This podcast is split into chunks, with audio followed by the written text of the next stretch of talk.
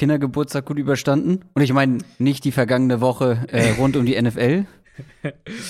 Ja, doch, eigentlich. Besser als die NFL wahrscheinlich. Ähm Und auch nicht das, was du dir bei Twitter anhören musstest die letzten Tage? Ja, ich, es sind ja immer so ein paar Lautsprecher halt, ähm, aber diesmal war es schon ein bisschen wilder, muss man sagen. Es, es sind halt doch oft ähnliche Fanbases, ohne jetzt jemandem zu sehr auf den Schlips treten zu wollen. Und ich weiß, Aha. es sind dann immer nur ein paar aus der einzelnen Fanbase, aber ist in den letzten Jahren doch aufgefallen, dass so ein paar sind da mehr äh, schneller mit der Mistgabel dabei als andere. Aber es Kindergeburtstag war sehr schön. Naja, äh, gut, dass wir zu dem Thema zurückkommen. Ähm, dein Sohnemann hat, äh, hat heute oder hatte? Nee, hat heute, ne? Also, wenn ihr es hört, dann hatte er gestern. Ah, ja, ja, Mittwoch. Mittwoch. Eine Frage noch: Was wurde beim Kindergeburtstag gemacht? Äh, eine Piratenschnitzeljagd wurde gemacht, uh. die ich auch entworfen habe. Das war im Prinzip mein Mittwochvormittag. War komplett. Er hat sich einen äh, Piratengeburtstag gewünscht. Ich habe auf äh, auf Twitter auch ein Kuchenfoto, ja. das natürlich selbstverständlich nicht ich gemacht habe, weil ich zu sowas absolut nicht in der Lage bin. ähm, also, also, wirklich, also ich koche ja wirklich gerne und auch, glaube ich, einigermaßen in Ordnung. Ja, aber Backen ist echt, boah, da, da bin ich ganz schlecht. Ja, der Kuchen sah äh, sehr gut aus. Guckt ihn euch an bei allen ja. auf Twitter. Ja. Aber du leitest ihn damit natürlich schon jetzt auch sportlich in eine gewisse Richtung, ne? Also Buccaneers. Ja, ich habe äh, ich hab einiges äh, gehört. Buccaneers, Raiders habe ich gehört. Äh, mhm. St. Pauli hat natürlich Kollege ja, das, Jan Wegwert äh, direkt eingeworfen. Ja. ja, vielleicht nächstes Jahr Erstligaverein. Das würde dem Ganzen natürlich auch noch helfen. Ähm, mhm. Schauen wir mal. Aufsetzen. Ja.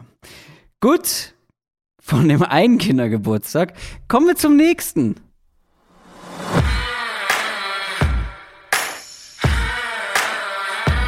Down, Set, Talk. Der Football-Podcast mit Adrian Franke und Christoph Kröger.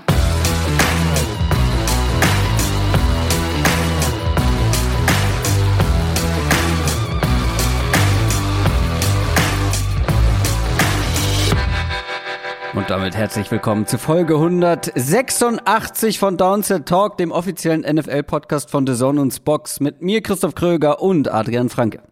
Einen wunderschönen guten Tag. Wir schauen heute auf Woche Nummer 9 in der NFL. Wir haben dazu eine sehr gute Quick Question, wie ich finde, wo ich aus Eigeninteresse noch mal ein bisschen Recherche betrieben habe. Normalerweise sagen wir immer Quick Question, da bereiten wir uns, da machen wir uns vielleicht ein paar Gedanken vorher, aber ähm, mehr nicht. Da wirklich so äh, frei von der Lände weg ähm, beantwortet. Von der Lände weg? Nee, wie sagt man? Von der Leber weg. Was ist denn? bitte, ja, bitte sei nicht frei von der Lände weg, Christoph. Was bedeutet das? Hat das Stromberg nicht gesagt? Ich das kann sein, aber also, ich weiß nicht, ob das das Vorbild ist. ah, ich und Redewendung. Naja, ähm, kommen wir gleich zu. Dann, ich habe es Kindergeburtstag genannt. Das klingt deutlich zu positiv nennen wir es Shitshow, das, was in den letzten Tagen, in den letzten Stunden rund um die NFL passiert ist, da müssen wir über einige Sachen sprechen, wo ich wirklich intensivst mit dem Kopf geschüttelt habe. Ähm, nicht mit dabei in den News später ist der Trade von Von Miller. Der ist von den Broncos zu den LA Rams getradet worden. Äh, wirklich ein richtiger Blockbuster-Trade kurz vor Ende der Trade-Deadline. Da haben wir schon ausführlich drüber gesprochen in einem Downset Short. Wer es noch nicht gehört hat, sollte das auf jeden Fall nachholen. Da sprechen wir auch über die Derrick Henry-Verletzung, der bis zum Ende der Saison raus ist, verletzt ist. Na, man weiß noch nicht ganz, ob bis zum Ende. Ne? Ja, ne? also, Playoffs, Playoffs könnte er schaffen. Also, das heißt jetzt so, was weiß ich, glaube sieben bis zehn Wochen. Ja. Jetzt kann sich jeder ausrechnen, gut, wenn es zehn Wochen wären, dann wären auch Playoffs wahrscheinlich eher eng, weil man natürlich bedenken, also, wenn er jetzt irgendwie zehn Wochen fehlt, dann kann er ja nicht in der elften Woche wieder spielen direkt. Oder wahrscheinlich nicht, sondern das dauert ja dann auch noch mal ein bisschen. Ähm, aber es gibt eine reelle Chance wohl, dass er für die Playoffs wieder da wäre. Wie gesagt, auch darüber sprechen wir im Downset Short, aber jetzt zu der angesprochenen Quick Question. Ab dieser Woche können uns auch alle YouTube-Member, also YouTube-Kanalmitglieder, eine Quick Question stellen über den Community-Tab. Da ist noch nicht so viel los, aber das wird. Da ist auch erst eine Bonusfolge äh, hochgeladen worden. Aber da könnt ihr, wie gesagt, jetzt auch zum einen uns supporten, zum anderen auch eine Quick Question einreichen. Ansonsten geht das wie gehabt über unseren Discord-Channel. Der ist exklusiv für alle Patreon-Mitglieder und das hat auch Midi Schmidt getan. Midi Schmidt fragt, ist der Wert von Draft-Picks überschätzt? Stichwort Rams, aber auch Teams, die sich viele Picks geholt haben. Raiders, Dolphins etc. Ähm, also mit Rams meint er natürlich, spielt er jetzt natürlich auf den Von Miller Trade an, der sie nochmal zwei Picks gekostet hat, einen Zweit- und Drittrunden-Pick und ja auch in der Vergangenheit ähm, schon eher ein Team mit wenigen Draft-Picks immer war. Ähm, ich werde mal eine Sache direkt vorab sagen, wo wir uns, glaube ich, sehr einig sind, ähm, weil ich glaube, wir können beide sagen, Draft-Picks sind natürlich nur so gut wie das, was du draus machst. Ne? Also wir sagen ja, ja immer. Das ist erstmal richtig, ja. Picks sind Lose in einer gewissen Form. Je mehr Lose du hast, desto größer ist die Chance, dass du triffst. Allerdings würde ich auch sagen, du kannst diese Lose mehr oder weniger clever einsetzen. Aber dazu habe ich gleich noch ein paar, ja, ein paar Namen mal, ein paar Beispiele rausgesucht. Aber ähm, was glaubst du, sind Draftpicks überschätzt? So würde ich es auf keinen Fall sagen. Also ich würde sagen, es gibt halt verschiedene Strategien, ja, und verschiedene Strategien können auch funktionieren. Also sicher keine, keine Schwarz-Weiß-Thematik, aber man muss, wir haben ja bei den Rams, wir haben ja in, in, in dem Short, in dem, im Zuge von dem Von Miller Trade, haben wir ja auch ein bisschen darüber gesprochen und dieser aggressive Ansatz von den Rams funktioniert mhm. halt vor allem, äh, nicht vor allem, aber funktioniert auch deshalb, weil sie sehr viele Treffer in den mittleren Runden hatten. Und ja. das also es kann natürlich dann, man kann einerseits sagen, es kann natürlich auch eine Strategie sein zu sagen, ähm, unsere Top-Picks traden wir weg für proven Veteran Stars, also Jalen Ramsey kriegt zwei First Rounder und, und, und, und Stafford natürlich und Von Miller kostet jetzt einiges. Ähm, aber eben, wir horten dafür halt Picks in Runde 3, 4, 5 mit Compensatory Picks, wovon die Rams ja auch dieses Jahr, also im, im kommenden Draft, wieder einige kriegen werden. Wahrscheinlich sogar die volle Anzahl, also vier, vier kannst du ja, glaube ich, maximal haben. Ähm, da werden sie einige bekommen. Plus vielleicht, wir traden hier und da mal noch runter in der dritten Runde mhm. und, und holen dafür noch einen Fünftrunden-Pick dazu. So. Also wir, wir erhöhen unsere Chance sozusagen in diesen mittleren Runden zu treffen.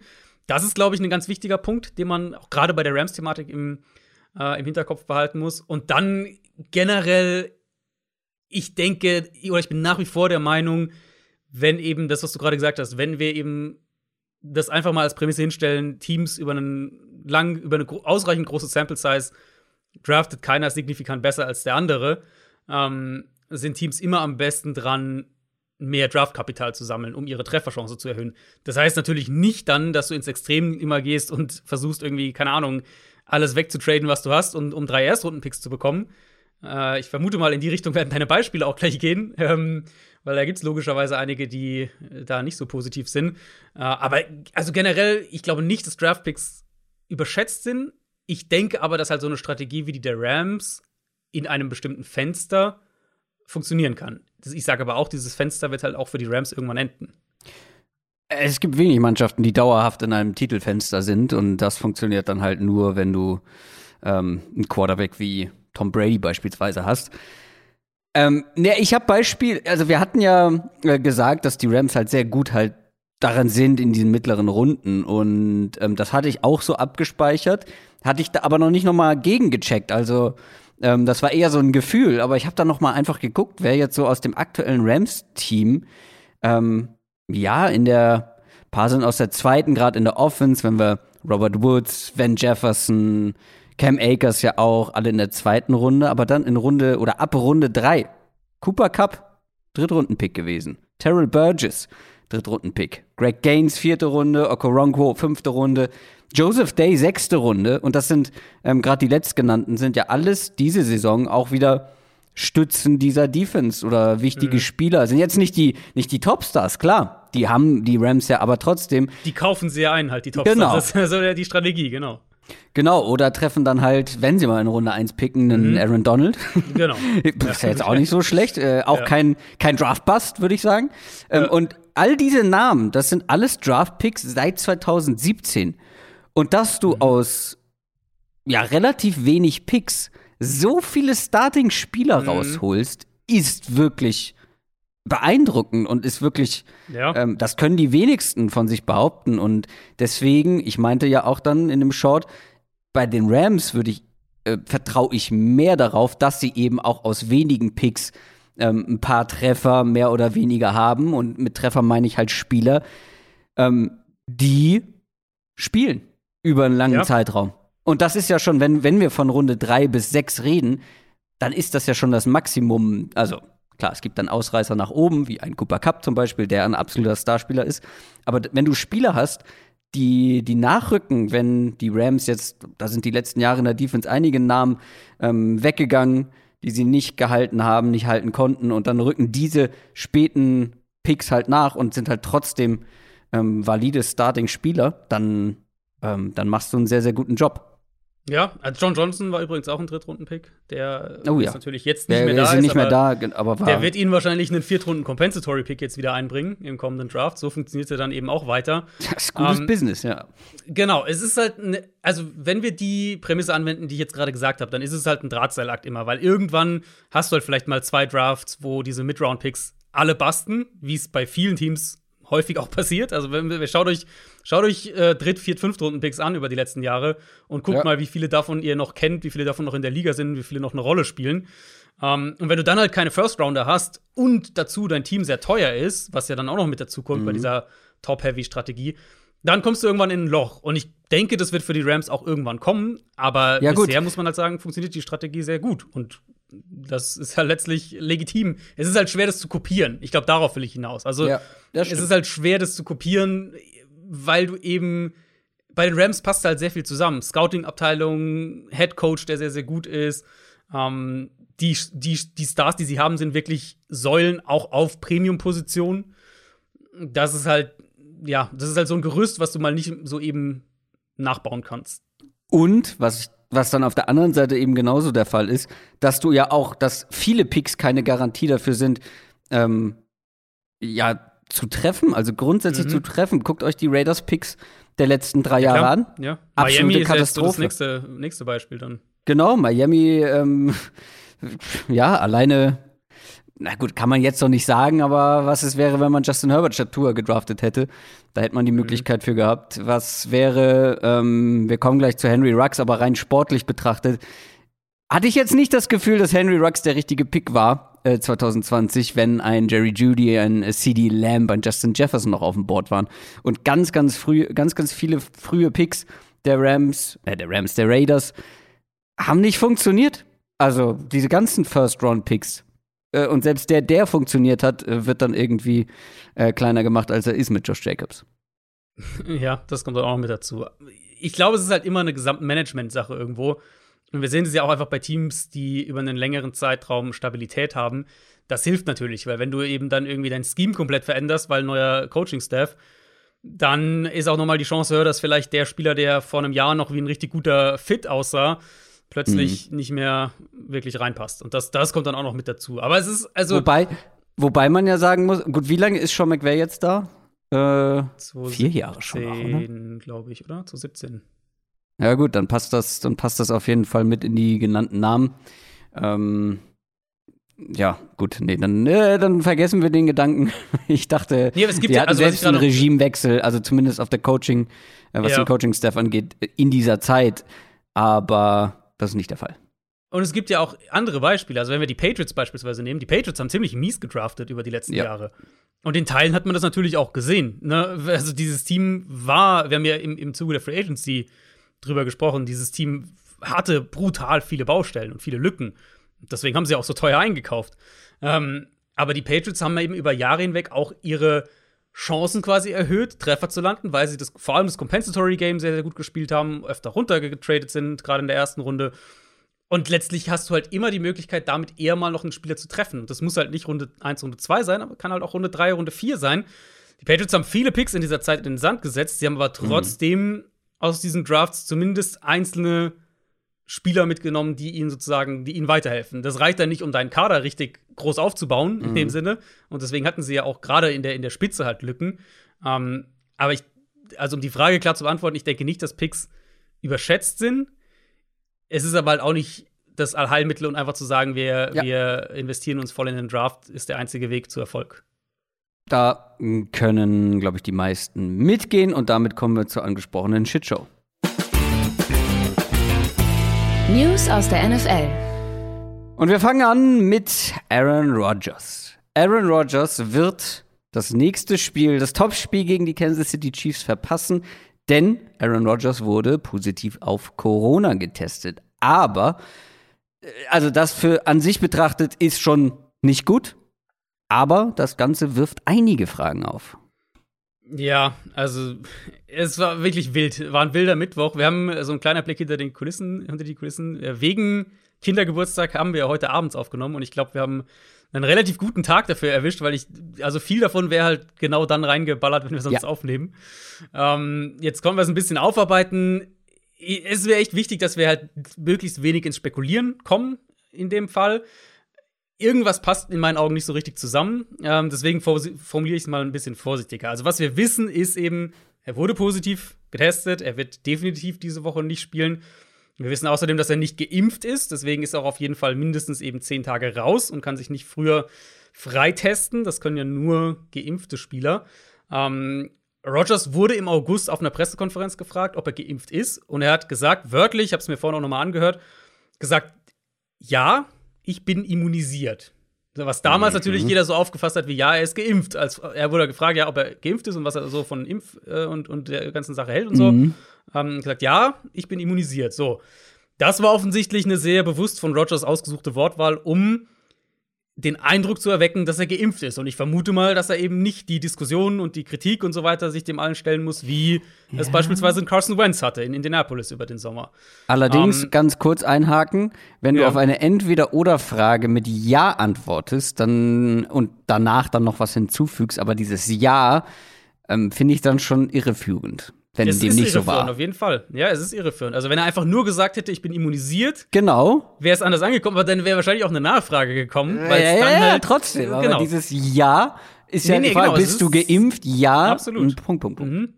Genau. Ähm, und Punkt drei, wir wissen auch jetzt mittlerweile, dass Aaron Rodgers vor der Saison versucht hat, mit einer homöopathischen Therapie da seinen Antikörperspiegel anzuheben und hat versucht, eine Ausnahme von der NFL zu bekommen, dass er damit als geimpft gilt. Aber die NFL und auch die NFLPA, also die, die Players Association, haben ihn offiziell als ungeimpft eingestuft. Also es ist ja einfach letztlich eine Frage, was, welche Regeln gelten für dich, ob du halt geimpft oder ungeimpft eingestuft bist. Ähm, liegt natürlich die Vermutung nahe, dass das auch der Hintergrund seiner Antwort war auf diese Frage. Also, dass er gesagt mhm. hat, er ist immunisiert, weil er halt da irgendwelche homöopathischen Therapien gemacht hat. Ja. Ähm, er hat versucht, es offensichtlich nach außen hin zu verstecken dass er nicht mhm. geimpft ist, äh, weil, also ein ganz konkretes Beispiel ist ja, er hat ja auf seinen Pressekonferenzen nie eine Maske getragen. Muss er nicht, ist nicht verpflichtend. Aber die meisten Spieler, gerade noch im Sommer, haben das ja gemacht damals. Also, wenn ihr euch da zurückerinnert, so als die Trainingcamps angefangen haben, die Spieler, die nicht geimpft waren, hat man eigentlich immer auch da mit, mit Maske gesehen. Rogers ja nicht. Ähm, auch in der Preseason nicht. Da stand er auch in der Seitenlinie und, und hatte keine Maske an. Dann hatte Matt LaFleur, der auch noch am Mittwoch Geburtstag hatte, also richtig schöner Tag für ihn wahrscheinlich. Ähm, der hatte seine Pressekonferenz und hat natürlich nicht viel gesagt, klar. Aber er hat gesagt, dass eben nach seinem Wissen die Corona-Protokolle innerhalb der Packers-Einrichtungen eingehalten wurden. Das deckt sich auch mit dem, was Rappaport berichtet hat. Ähm, was mir eben, was mich eben wundert hier, sind, also sind so ein paar Sachen, die halt irgendwie dann aufgefallen sind. So, eben, Rogers war in der Preseason als Inactive-Spieler ohne Maske an der Sideline. Äh, wir haben Fotos von ihm gesehen, wenn wir, wenn die Packers Auswärtsspieler hatten, wo er offensichtlich ohne Maske unterwegs war. Jetzt gerade diese Woche hatten wir es auch wieder vor dem, hm. vor dem Cardinals-Spiel. Ich habe den Link auch auf Twitter ähm, in so einem kleinen Thread geteilt. Ähm, es gab Fotos und, und ein Video auch von der Halloween-Party der Packers, was offensichtlich indoors war. Und auch da war er ohne Maske unterwegs. Also, was man festhalten kann, die Packers müssen gewusst haben, dass er nicht geimpft ist. Ähm, wenn Rogers alle Protokolle eingehalten hat, dann müssen die Mitspieler es auch gewusst haben, weil das ist natürlich indoors, darfst du dann viel weniger als die, als die geimpften Spieler. Für mich passt es irgendwie noch nicht so 100% zusammen und ich bin gespannt, ob da noch mehr rauskommt und gegebenenfalls auch eine Sperre im Raum steht. Für den Moment ist mein Empfinden, Rogers hat halt sehr auf Kante genäht versucht, nach außen hin den Eindruck zu vermitteln, dass er geimpft ist. Er ist mhm. nicht geimpft. Jetzt ist nur die Frage, hat er bei dem Versuch, das sozusagen nach außen hin zu verbergen, hat er irgendwo noch weitere äh, Corona-Protokolle, hat er dagegen verstoßen in irgendeiner Art und Weise? ich werde, also, das ist News Nummer eins, wo ich viel mit dem Kopf geschüttelt habe. Mhm. Ich glaube, ähm, wollen wir die persönlichen Meinungen zu diesem Thema außen vor lassen oder möchtest du noch was dazu sagen? Ich meine, wir haben ja, glaube ich, bei Carson Wentz auch drüber gesprochen gehabt. Mhm. Na, also unsere persönliche Meinung Thema. zu dem Thema ist, glaube ich, kein Geheimnis. Aber ja. ähm, ich will das, ich will diese Kiste halt nicht nochmal aufmachen. Ja, ich, ja. Sagen wir mal so: Ich hätte einem Aaron Rodgers äh, so ein Verhalten nicht zugetraut. Ja, irgendwo, ja, ja, ich glaube, da würde ich mitgehen. Machen wir mal weiter und zwar bei den nächsten seltsamen News. Äh, und zwar bei den Cleveland Browns ähm, und Odell Beckham Jr. Dass dieses Verhältnis nicht das allerbeste ist, so grundsätzlich. OBJ und die Browns, dass das nicht so funktioniert, wie es funktionieren sollte, das ist uns, ist uns schon seit einiger Zeit klar. Aber jetzt sieht es tatsächlich danach aus, dass dieses Projekt ähm, ja nicht nur gescheitert ist, sondern vielleicht sogar vorzeitig beendet wird. Ja, ähm, interessanterweise reden wir darüber nach der Trade Deadline. Mhm. Äh, ich hatte ja das auch schon mal angesprochen. Ja, Beckham könnte eigentlich ein Trade-Kandidat sein. Vielleicht ja erst nach der Saison, weil klar, die Browns haben dieses Jahr auch Ambitionen und so weiter und so fort. Dacht, also ich dachte nicht, dass er zur Deadline getradet wird, aber hatte ihn auf jeden Fall als Trade-Kandidaten auf dem, auf dem Schirm. Ähm, dann kam mhm. natürlich kein Trade zustande bis zur Deadline, die ja mittlerweile durch ist. Trotzdem hat sich die Situation dann am Dienstag und Mittwoch deutlich geändert. Äh, erst hat, hat Beckhams Vater dieses Video auf Social Media gepostet, mhm. natürlich auch wild, wo er im Prinzip aufzeigt, hier Mayfield ist schuld und er wirft den Ball nicht zu, zu Beckham, auch wenn er offen ist und so weiter und so fort. Ähm, dann kam am Mittwoch die Meldung, dass Beckham nicht zum Training erschienen ist, wo man zuerst dachte, okay, jetzt geht er hier auf eigene Faust und, äh, und zerschneidet gerade so das, das Tischtuch. Mhm. Aber das war wohl eine mit dem Team abgesprochene Maßnahme, beziehungsweise die Browns haben ihm gesagt, ähm, er soll diese Woche oder er soll heute nicht zum, zum, zum Training kommen. Ähm, Stefanski hat auch bestätigt dann, dass er entschuldigt war. Und seitdem, ja, sickern halt so Gerüchte durch. Es wird berichtet, dass die Browns Beckham erstmal raushalten wollen, dass sie mit seinem Berater in Gesprächen sind aktuell, wie sie vielleicht den Vertrag auflösen können. Äh, Gab es da auch einige, einige Quellen, die berichtet haben, dass Stefanski dem Team mitgeteilt haben soll, dass Beckham aktuell eben nicht Teil des Teams ist.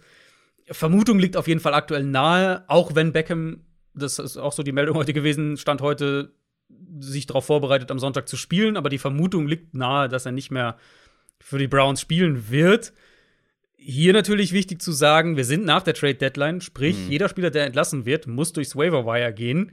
Also in der Theorie hätten dann dementsprechend die Detroit Lions die erste Chance, hm. ihn ähm, übers Waiver Wire zu holen. Wenn man das macht, das ist dann ein wichtiger Kontext dazu, wenn man jemanden übers Waiver Wire holt, dann muss man den Vertrag auch übernehmen. Das ist quasi der Catch dabei. Und das liegt natürlich auch die Vermutung nahe, ähm, dass sie ihn nicht traden konnten, weil niemand den Vertrag übernehmen wollte, weil der, weil der einfach den Teams zu teuer war. Äh, es gab ja wohl Trade-Gespräche mit den Saints, die natürlich nicht das Geld hatten, ihn so zu holen. Das wäre logischerweise die Frage, ob, also A, erstmal, ob ein Team wie Detroit dann sagt, naja, wir haben eh Kapazitäten, machen wir.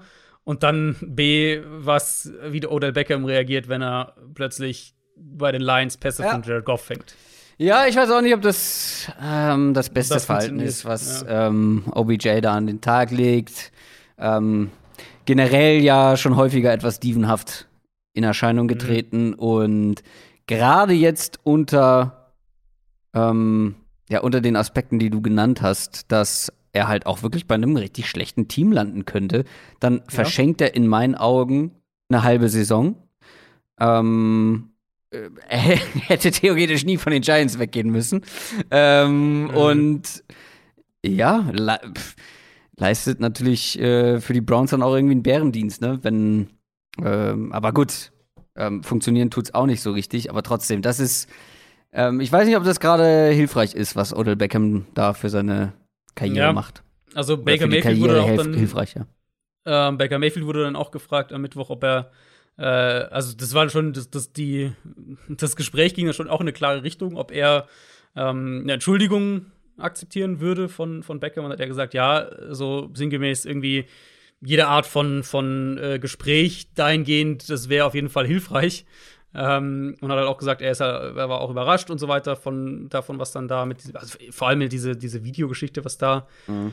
passiert ist. Ja, mir fällt es schwer zu, zu, sehen, wie Beckham nochmal für die Browns spielt.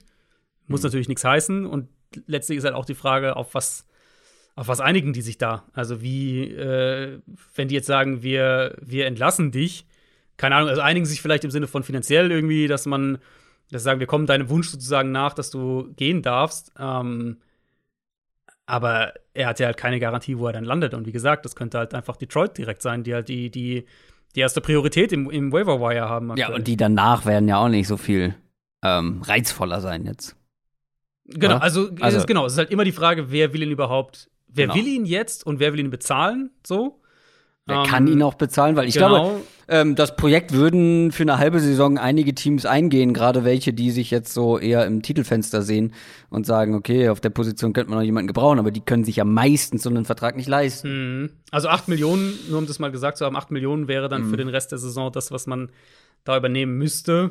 Da gäbe es schon Teams, ein paar Teams, die sich das leisten könnten wäre halt eben die Frage bei einem Team wie Detroit beispielsweise, wenn die sagen, wir, wir wollen das machen, ähm, ob das für die sinnvoll ist, weil ist ja auch die Frage, ob du den halt langfristig hältst oder ja. ob du den halt dann, ob das jetzt nur was ist, was, keine Ahnung, die, die Chargers machen, um ihn jetzt zu holen und dann guckst du, wie weit du kommst und vielleicht hältst du ihn vielleicht nicht. So, jetzt einfach mal irgendein Beispiel genannt.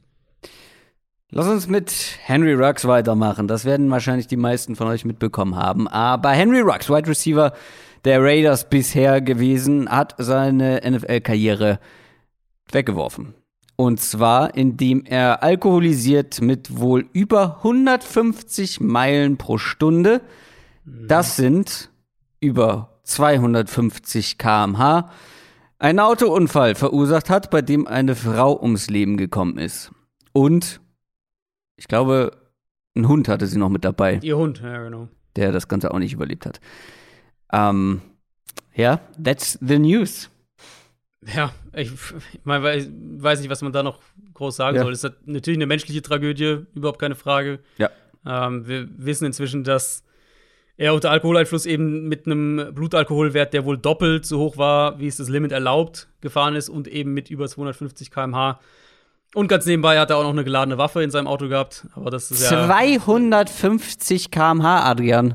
Ja. Bist du in deinem Leben jemals so schnell mit einem ähm, mit einem Auto in irgendeiner Form unterwegs gewesen? Also ich persönlich nicht. Ich ähm, glaube nicht. Und äh, wenn, dann war der Fahrer sicher komplett nüchtern. ähm, nein, also das ist ja wirklich. Wie kann man so dumm sein? Ganz ehrlich, wie kann man so dumm sein und sich und sich ins Auto setzen, wenn du getrunken hast und mit 250 km/h über die Straße brettern? Also das ist halt. Der, der wird jetzt vor Gericht kommen, dem drohen im extremsten Fall bis zu 20 Jahre Gefängnis. Und ich hoffe jo. ehrlich gesagt, dass er auch eine ganze Weile ins Gefängnis wandert, weil du hast halt, ähm, also meine Gedanken sind halt bei der Familie der Frau und nicht bei ihm in dem, in dem, in der ganzen Situation, weil du hast halt irgendwo eine Familie zerstört mit halt einem Verhalten, das nicht zu rechtfertigen ist, ganz einfach.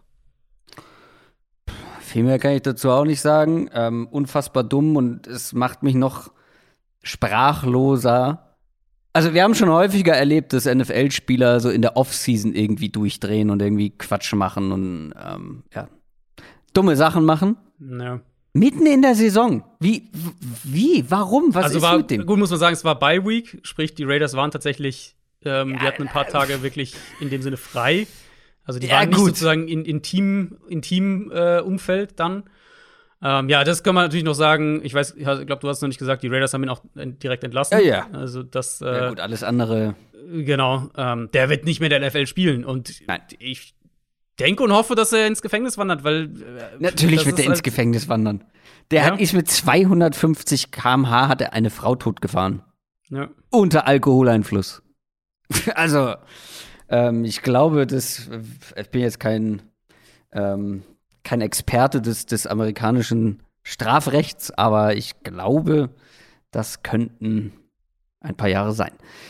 Lass uns lieber zu Michael Thomas kommen, aber auch das ist eine schlechte Nachricht, ehrlich gesagt, gerade für alle Saints-Fans. Michael Thomas ähm, ist wohl doch noch länger verletzt und wird auch scheinbar den Rest der Saison ausfallen. Ich, hast du schon mal eine Knöchelverletzung erlebt, die sich über zwei Jahre zieht? Ich habe also, vor allem noch keine, äh, keine Rückfall einer Verletzung erlebt, die so knapp hinter der oder nach der Trade Deadline ähm, Gut. bekannt gegeben wurde. Kommt auch noch, kommt auch noch, und, und nachdem sich der Starting Quarterback verletzt hat, wenn man richtig zynisch werden will.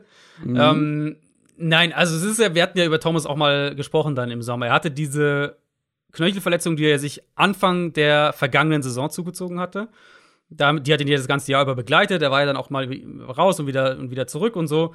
Ähm, dann hat er sich im Juni operieren lassen, wo, wir, wo man sich ja damals schon gefragt hat, okay, warum im ja. Juni, warum nicht ja. im Februar? Ähm, wo es ja aber offensichtlich so war, okay, sie haben gehofft, wir kriegen so, ne, wir brauchen keine OP. Aber klar, wir brauchen doch eine OP. Dann war er auf der PUP-Liste. Es hieß, okay, mh, hm, Oktober könnte vielleicht dann klappen, vielleicht Anfang November. Und jetzt eben die Nachricht, die ähm, er hatte eigentlich, er hat Fortschritte gemacht, hatte dann wieder einen Rückschlag und wird diese Saison mhm. nicht mehr spielen. Und das ist natürlich schon, schon richtig bitter ähm, für ihn, für die ja. Saints, die gerade die Saints, die jetzt umso mehr jede Receiver-Hilfe brauchen. Äh, ja, aber er wird halt nächstes Jahr erst wieder spielen können. Lass uns noch drei weitere News ähm, etwas schneller abhandeln. Die Kansas City Chiefs haben auf dem Trademark nochmal zugeschlagen, haben sich Passrusher Melvin Ingram von den Steelers ertradet. Ja, ähm, hatte ich ehrlich gesagt nicht auf dem Schirm, dass die Chiefs ein Team dafür sind, aber ergibt auf jeden Fall Sinn. Hatten wir ja ähm, mehrfach gehört, dass die Steelers, beziehungsweise dass Ingram bei den Steelers um einen Trade gebeten hat. Seine Snaps waren runtergegangen. Aber er ist immer noch produktiv. 18 Quarterback-Pressures bei 140 Pass-Rush-Snaps. Wenn er gespielt hat, war es eigentlich meistens ganz in Ordnung. Und ich glaube, das ist halt ein Spieler, der den Chiefs echt weiterhelfen kann, weil die einfach dringend noch einen Pass-Rusher brauchen, der eins gegen eins gewinnen kann. Ja, generell ähm, ein bisschen mehr Qualität in der Front auch. Genau, also generell auf, jetzt nicht so verkehrt. Fall. Ja. ja, und äh, für einen Sechstrunden-Pick machst du das, glaube ich, absolut jedes Mal aus Kansas City-Sicht. Ähm, Calvin Ridley, Wide Receiver der Atlanta Falcons, hat ähm, ja überraschend ähm, kurz vor dem vergangenen Spiel bekannt gegeben, dass er mit Footballspielen aufhört. Zumindest für eine absehbare mhm. Zeit. Der Grund dafür sind mentale Probleme.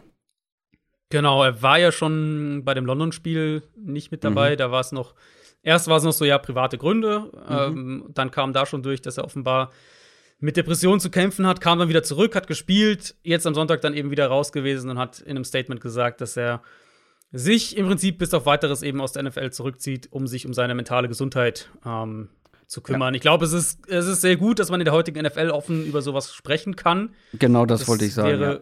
genau, vor einer Weile, glaube ich, auch noch äh, eher schwieriger gewesen. Lane Johnson hat es ja auch mhm. zuletzt gemacht. Ich hatte am Montag in meinen Spox-Takeaways zu dem, zu dem Thema auch ein bisschen was geschrieben und auch ein paar Sachen verlinkt, wenn ihr da reinschauen wollt. Gerade die, die Lane Johnson-Sache, der hat ein ausführliches Interview dazu gegeben. Ähm, und ja, ich glaube, viel mehr will ich gar nicht sagen. Also gute Besserung, das ist das Wichtigste ja. hier, denke ich. Und wenn er wieder bereit ist, wird er wieder zurückkommen. Und wenn nicht, dann Auf wird er nicht Fall. wieder zurückkommen. Es ist krass, weil ein sehr junger Spieler, eines, eines der vielversprechendsten Receiver-Talente der NFL. Ähm, aber ich finde es sehr, sehr gut, dass er A, damit offen umgeht, dass, ähm, wie du schon gesagt hast, das NFL-Umfeld damit äh, offen umgeht und dass er aber auch diesen Schritt macht. Mhm. Ähm, dass er wirklich sagt, nee, ich, ich brauche jetzt irgendwie eine Zeit, ähm, für mich, um, um ja. wieder gesund zu werden. Und wie du schon sagst, ich glaube, das war noch nicht immer so in der NFL, aber auch grundsätzlich in der Gesellschaft. Da werden große Schritte, wie ich finde, in die richtige Richtung gemacht. Letzte News. Minnesota Vikings, schlechte Nachricht. Ähm, Saison aus für den bisher besten Pass-Rusher der Vikings, Daniel Hunter. Ja, genau. Brustmuskelriss bei ihm. Natürlich, äh, klar, der beste Pass-Rusher, der wichtigste Spieler auch in dieser Front. Und ja, es ist jetzt nicht so, als hätten die Vikings noch mehr Baustellen in der Saison gebraucht. Ähm, mhm.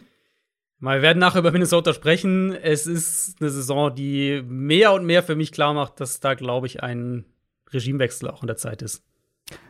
Und vielleicht ein, ja, auch personell, sowohl neben dem Platz als auch auf dem Platz, ein personeller Umbruch vielleicht bevorsteht. Aber schauen wir mal. Wir kommen jetzt zu Woche Nummer 9. NFL Preview. Woran hat's gelegen, Pix? Ich mach's ganz schnell. Ich weiß nicht warum, aber ich habe auf Washington getippt. Sah auch, war lange, war lange noch drin. Ähm, hätte auch gut und gerne zu meinen Gunsten ausgehen können, aber ich habe es ja schon geschrieben. Ich hatte in meinen Notizen stehen, dass die Panthers gewinnen gegen die Falcons und ich, ich hab, bin umgeschwenkt im Laufe der mhm. Folge. Ich weiß nicht warum. Naja, äh, und du hast auf die angesprochenen Vikings getippt. Auch nicht so gut gelaufen. Ja, Wahnsinn. Äh, ich, Prescott spielt nicht und sie kriegen es halt trotzdem nicht hin. Das ist echt. Ja, wir reden nachher über die Vikings, da habe ich ein paar Sachen zu sagen. Es steht weiterhin 3 zu 2 für mich. Bye Weeks diese Woche haben die Lions, die Seahawks, die Buccaneers und das Washington Football Team. Wir haben jetzt sehr viel Zeit mit der Quick Question und den News verbracht, aber das Gute ist, so langsam kommen wir in den Bereich, wo es wirklich Spiele gibt. Die kann man deutlich kürzer halten. Da geht es sportlich um relativ wenig. Das Thursday Night Game ist so auf der Schwelle, würde ich sagen, dahin. Die Indianapolis mhm. Colts spielen gegen die New York Jets. Die Colts haben gegen die Titans in Overtime sehr unglücklich verloren, stehen 3 und 5. Und die Jets haben einen Überraschungssieg feiern können gegen die Bengals, stehen 2 und 5. Ähm, übrigens, das nochmal als kleine Anmerkung. Ich finde, dieses, dieses Jets gegen Bengals Spiel ist der beste Beweis dafür, dass nur weil Team A Team B schlägt, Team A nicht automatisch das insgesamt bessere Team ist. Ähm, also du, niemand würde behaupten, dass die Jets besser sind als die Bengals. Für alle, die die letzten Tage auf Twitter unterwegs waren oder Adrians Power Ranking Menschen unterwegs waren, meinst du? Ja, Adrians Power Ranking gelesen haben und ähm, dich wüst beschimpft haben. äh, das nur noch mal als kleine Anmerkung an dieser Stelle. Und die Colts, die laufen jetzt hinterher, was das Wildcard-Rennen angeht. Die Division ist nahezu außer Reichweite durch, den, durch die Niederlage gegen die Titans. Die treffen jetzt auf ein Team, das gerade mit einem Backup-Quarterback ähm, ja, eins der bisher besten Teams der Saison geschlagen hat. Über 400 Yards im ersten Spiel für Mike White als Starting Quarterback. Ist übrigens erst der zweite Quarterback in der Super Bowl-Ära, dem das gelungen ist. Wer war der erste? Oder bisher einzig andere? Der Cam Newton. Richtig, sehr gut. Ähm, ja, Mike White, Cam Newton auf Augenhöhe. Quasi eine Kategorie. Ja. Ähm, die Frage ist jetzt natürlich, wie gut sind diese Jets mit Mike White und was bedeutet das für Zach Wilson und was bedeutet das jetzt für die Colts? Ja, ich meine, äh, Robert Sala hat ja nach dem Spiel gesagt, vielleicht ist auch Mike White die langfristige Quarterback-Option. Also, zwinker, äh, zwinker. Ja, ich weiß nicht, ob das so gut ist für das Selbstvertrauen von Zach Wilson, aber gut. Also ein großer Unterschied zwischen den beiden, zwischen White und Wilson, war auf jeden Fall, dass Mike White halt jeden einzelnen Checkdown und jeden Underneath Pass und alles, was irgendwie kurz offen war, genommen hat. Und wo Zach Wilson halt zögert oder das Big Play sucht oder irgendwie versucht, ein Play zu machen, hat Mike White halt gesagt, nö, hier ist mein Running Back frei, da werfe ich den Ball hin. Und dann kriege ich drei Yards und dann habe ich zweiter und sieben und dann kriege ich nochmal vier Yards und dann äh, versuche ich Und dann gewinnen wir das Spiel. Zu kriegen. Genau. Ähm, führt natürlich zu weniger Big Plays, aber es hat der Offense einen Rhythmus gegeben, ähm, es hat die, die Defensive Line der Bengals, über die wir hier jetzt auch schon so oft positiv gesprochen haben, hat die einigermaßen aus dem Spiel genommen. Und genau da würde ich hier weitermachen. Die Colts auf jeden Fall auch ein Team, das viel über den Foreman Rush kommt, äh, in dem Taekwon Lewis jetzt fehlen wird für den Rest der Saison. Der hat sich ja gegen Tennessee am Knie verletzt. Und dann eben eine Defense, die dahinter in den Zone Coverages sitzt, gute Linebacker natürlich hat, gute Defensive Line hat. Also die Colts werden, denke ich, jetzt nicht plötzlich das ultra aggressiv spielen. Und das sollte eigentlich Mike White ein paar ähnliche, äh, ein paar ähnliche Passfenster wie am, am Sonntag gegen die Bengals bieten. Vielleicht ja sogar mit Corey Davis zurück. Das muss man auch noch sagen. Der war ja auch gar nicht dabei äh, in dem Spiel am, am, am Sonntag. Mhm. Bisschen mehr Feuerkraft dann vielleicht für so 10, 12 Yard Pässe, wenn er die versuchen möchte.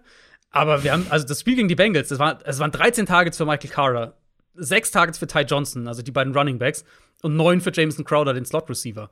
Und wenn die Coles das nicht unterbinden, und dafür müssen ja. sie vielleicht ein bisschen aus ihrer Komfortzone rausgehen, ja. dann glaube ich, werden die Jets zumindest wieder den Ball einigermaßen vernünftig bewegen können. Das heißt jetzt nicht, dass sie wieder ähnlich punkten wie gegen die Bengals, aber dann wird es zumindest ein Spiel, was, glaube ich, eine Weile lang eng bleibt. Der Hype ist ja schön und gut, aber wie oft haben wir in diesem Podcast auch schon darüber gesprochen, dass Quarterbacks ähm, einen guten ersten Start haben und ähm, Nick Mullins fällt mir da immer ein.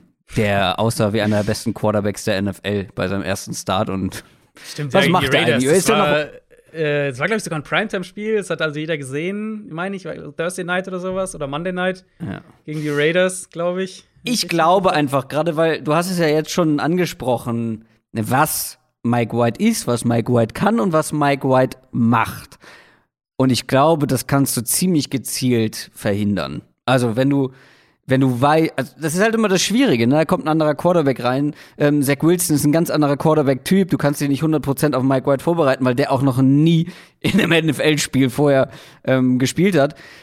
Ich glaube, die Colts wissen jetzt Bescheid, wissen, was sie verteidigen müssen. Und ich glaube, es wird ein deutlich schwereres Unterfangen für die Jets Offense. Es wird auf jeden Fall, es wird auf jeden Fall schwieriger. Ich glaube, dass es, also wenn sie jetzt irgendwie, keine Ahnung, gegen die Patriots spielen würden, dann würde ich sagen, die gehen unter, die Jets offensiv. In dem Fall ist halt eine gewisse Ähnlichkeit zwischen dem, wie die Colts defensiv spielen wollen und die Bengals. Und deswegen könnte ich mir halt vorstellen, Mhm. dass er halt ähnliche Passoptionen sich ihm bieten wie in dem Spiel. Und deswegen bin ich gespannt, ob die Colts es aggressiver spielen oder ob sie halt sagen, wir, wir spielen unseren Stil und wir glauben nicht, dass du gegen uns halt auch so viele, keine Ahnung, 8, 12, 18, 12 Yard, äh, 18, 12 Play Drives hinlegst. Auf der anderen Seite spielt Carson Wentz und Carson Wentz bleibt Carson Wentz, hat den Colts leider eigenhändig eigentlich ja das Spiel verloren. Die Colts waren eigentlich schon so gut wie im Ziel und ja, wer es gesehen hat, wird sich auch gewundert haben, was da mit Carson Wentz plötzlich passiert ist in diesem Spiel. Ähm, die Jets Defense ist aber normalerweise kein Problem oder ein kleineres Problem für gegnerische Quarterbacks. Ähm, Mhm. Wahrscheinlich dann auch für Carson Wentz, oder? Sollte man meinen, ja. Äh, wir hatten ja jetzt ja mehrere Wochen eigentlich, wo Carson Wentz ganz gut war. Gegen Miami, gegen Baltimore, gegen Houston. Das Risiko mit ihm ist halt immer, dass du so einen Stretch auch mal bekommen kannst, wie jetzt gegen die Niners und gegen die Titans, wo er, also gegen San Francisco hat er ja einfach riesiges Glück gehabt. Da hätte er viel mehr Turnover eigentlich haben müssen. Und gegen Tennessee eben hat er das Spiel letztlich weggeworfen. Das bringt halt dann die ganze Gleichung für die Colts Offense so ein bisschen durcheinander, die ja an sich davon lebt, Ball kontrollieren, Ball gut laufen, designtes Kurzpassspiel, Yards nach dem Catch und so weiter. Und dann hast du einzelne Shotplays daraus. Ähm, und wenn dann halt der Quarterback anfängt, doch die Fehler zu machen, die Carson Wentz die ersten, was waren es dann, sechs Spiele, also wirklich fast nicht gemacht hat, muss man ja sagen, dann funktioniert halt diese Rechnung nicht mehr. Ähm, Also ich kann mich da noch an so eine, so eine Shovel-Pass-Interception kurz vor der Endzone erinnern, aber Stimmt, ja, richtig. Da war, war auch noch eine mit dabei. Äh, kein T.Y. Hilton diese Woche. Sprich, wieder eine hohe Abhängigkeit von Michael Pittman im Passspiel. Alles, was halt nicht Running Backs, Titans sind. der sich aber gut entwickelt hat Der sich sehr gut Saison. entwickelt hat. Ja. Ähm, und dann muss man natürlich bei Carson Wentz sagen, die Big Plays kommen im Moment über Pass Interference Strafen. Und zwar nicht Pass Interference, wo er irgendwie einen schönen Rainbow Jump Ball wirft und der Verteidiger rennt in den Receiver, sondern halt Bälle, die zu kurz fliegen. Und der Receiver dreht sich sozusagen um zum Ball und der Corner rennt noch weiter, weil der Ball halt einfach unterworfen ist. Ähm, Wentz hat jetzt über 220 Yards Raumgewinn mit Pass Interference Strafen in den letzten beiden Spielen erzielt. Das ist mehr als irgendein anderer Quarterback in der ganzen Saison hat. Ja, also Jets, ich meine, sie haben einen ganz guten, eine ganz gute Safety-Gruppe, sie haben eine ganz gute Defensive Line, aber an sich sollten die Colts da wieder deutlich stabiler offensiv sein, ja. Und rechnerisch sollten die Colts das auch eigentlich easy gewinnen können. Zehneinhalb Punkte sind sie bei den Buchmachern vorne. Ehrlich gesagt, in der Realität für mich auch. Hm, ich hab's nicht so deutlich. Einfach weil ich denke eben, dass die Jets nervig sein können in dem Spiel, offensiv. Ähm, Dass sie halt den Ball so. Muss ja nicht immer ein Touchdown-Drive sein, aber dann machst du halt irgendwie zwei Field-Goal-Drives und dann hast du vielleicht mal hier einen Touchdown und auf einmal und so. Und dann ist schon die Frage, okay, machen die Colts irgendwie 27 Punkte hier? Ich glaube, es wird nicht ganz so deutlich, aber ich glaube trotzdem, dass die Colts das relativ sicher gewinnen, ja. Kommen wir zum Sonntag. Cincinnati Bengals gegen Cleveland Browns. Wir sprechen über das eine Team, das jetzt gerade von den angesprochenen Jets geärgert wurde und über ein hinkendes Browns-Team, das gegen die Steelers verloren hat. Die Browns stehen 4 und 4, die Bengals 5 und 3. Zwei Teams, die wieder was gut zu machen haben nach der vergangenen Woche. Oh, lass uns mal über die Browns Offense sprechen. Das war das richtige Einstiegsgeräusch dazu. Ich habe mir nicht Ja. aufgeschrieben, wo ist dein, dein Panikmeter bei der Browns Offense? Relativ hoch. Relativ hoch. Ähm, weil Verletzungen hin und her und die Verletzungen bei den Browns sind ja auch hauptsächlich in der Defense. es ist nicht gut, was da passiert momentan. Jetzt auch noch diese ganze Geschichte mit Odell Beckham Jr. Da müssen wir eine Sache noch mal ansprechen, weil also gerade ich lobe mich ja immer sehr sehr gerne für gute Takes, aber ich sage auch immer, wenn ich komplett daneben lag und ja. Ähm, wir beide hatten schon schlechte Takes mhm. in, in unseren drei Jahren in diesem Podcast. Ähm, aber ich sag mal so, wir haben jetzt einen gemeinsamen, weil unser gemeinsamer My Guy für diese Saison war Odell Beckham Jr. Hm. Äh, das sieht ist nicht so gut aus. Das sieht gar nicht. Und er ist auch einer meiner Fantasy My Guys gewesen und auch aus Fantasy-Sicht ist hm. das nichts.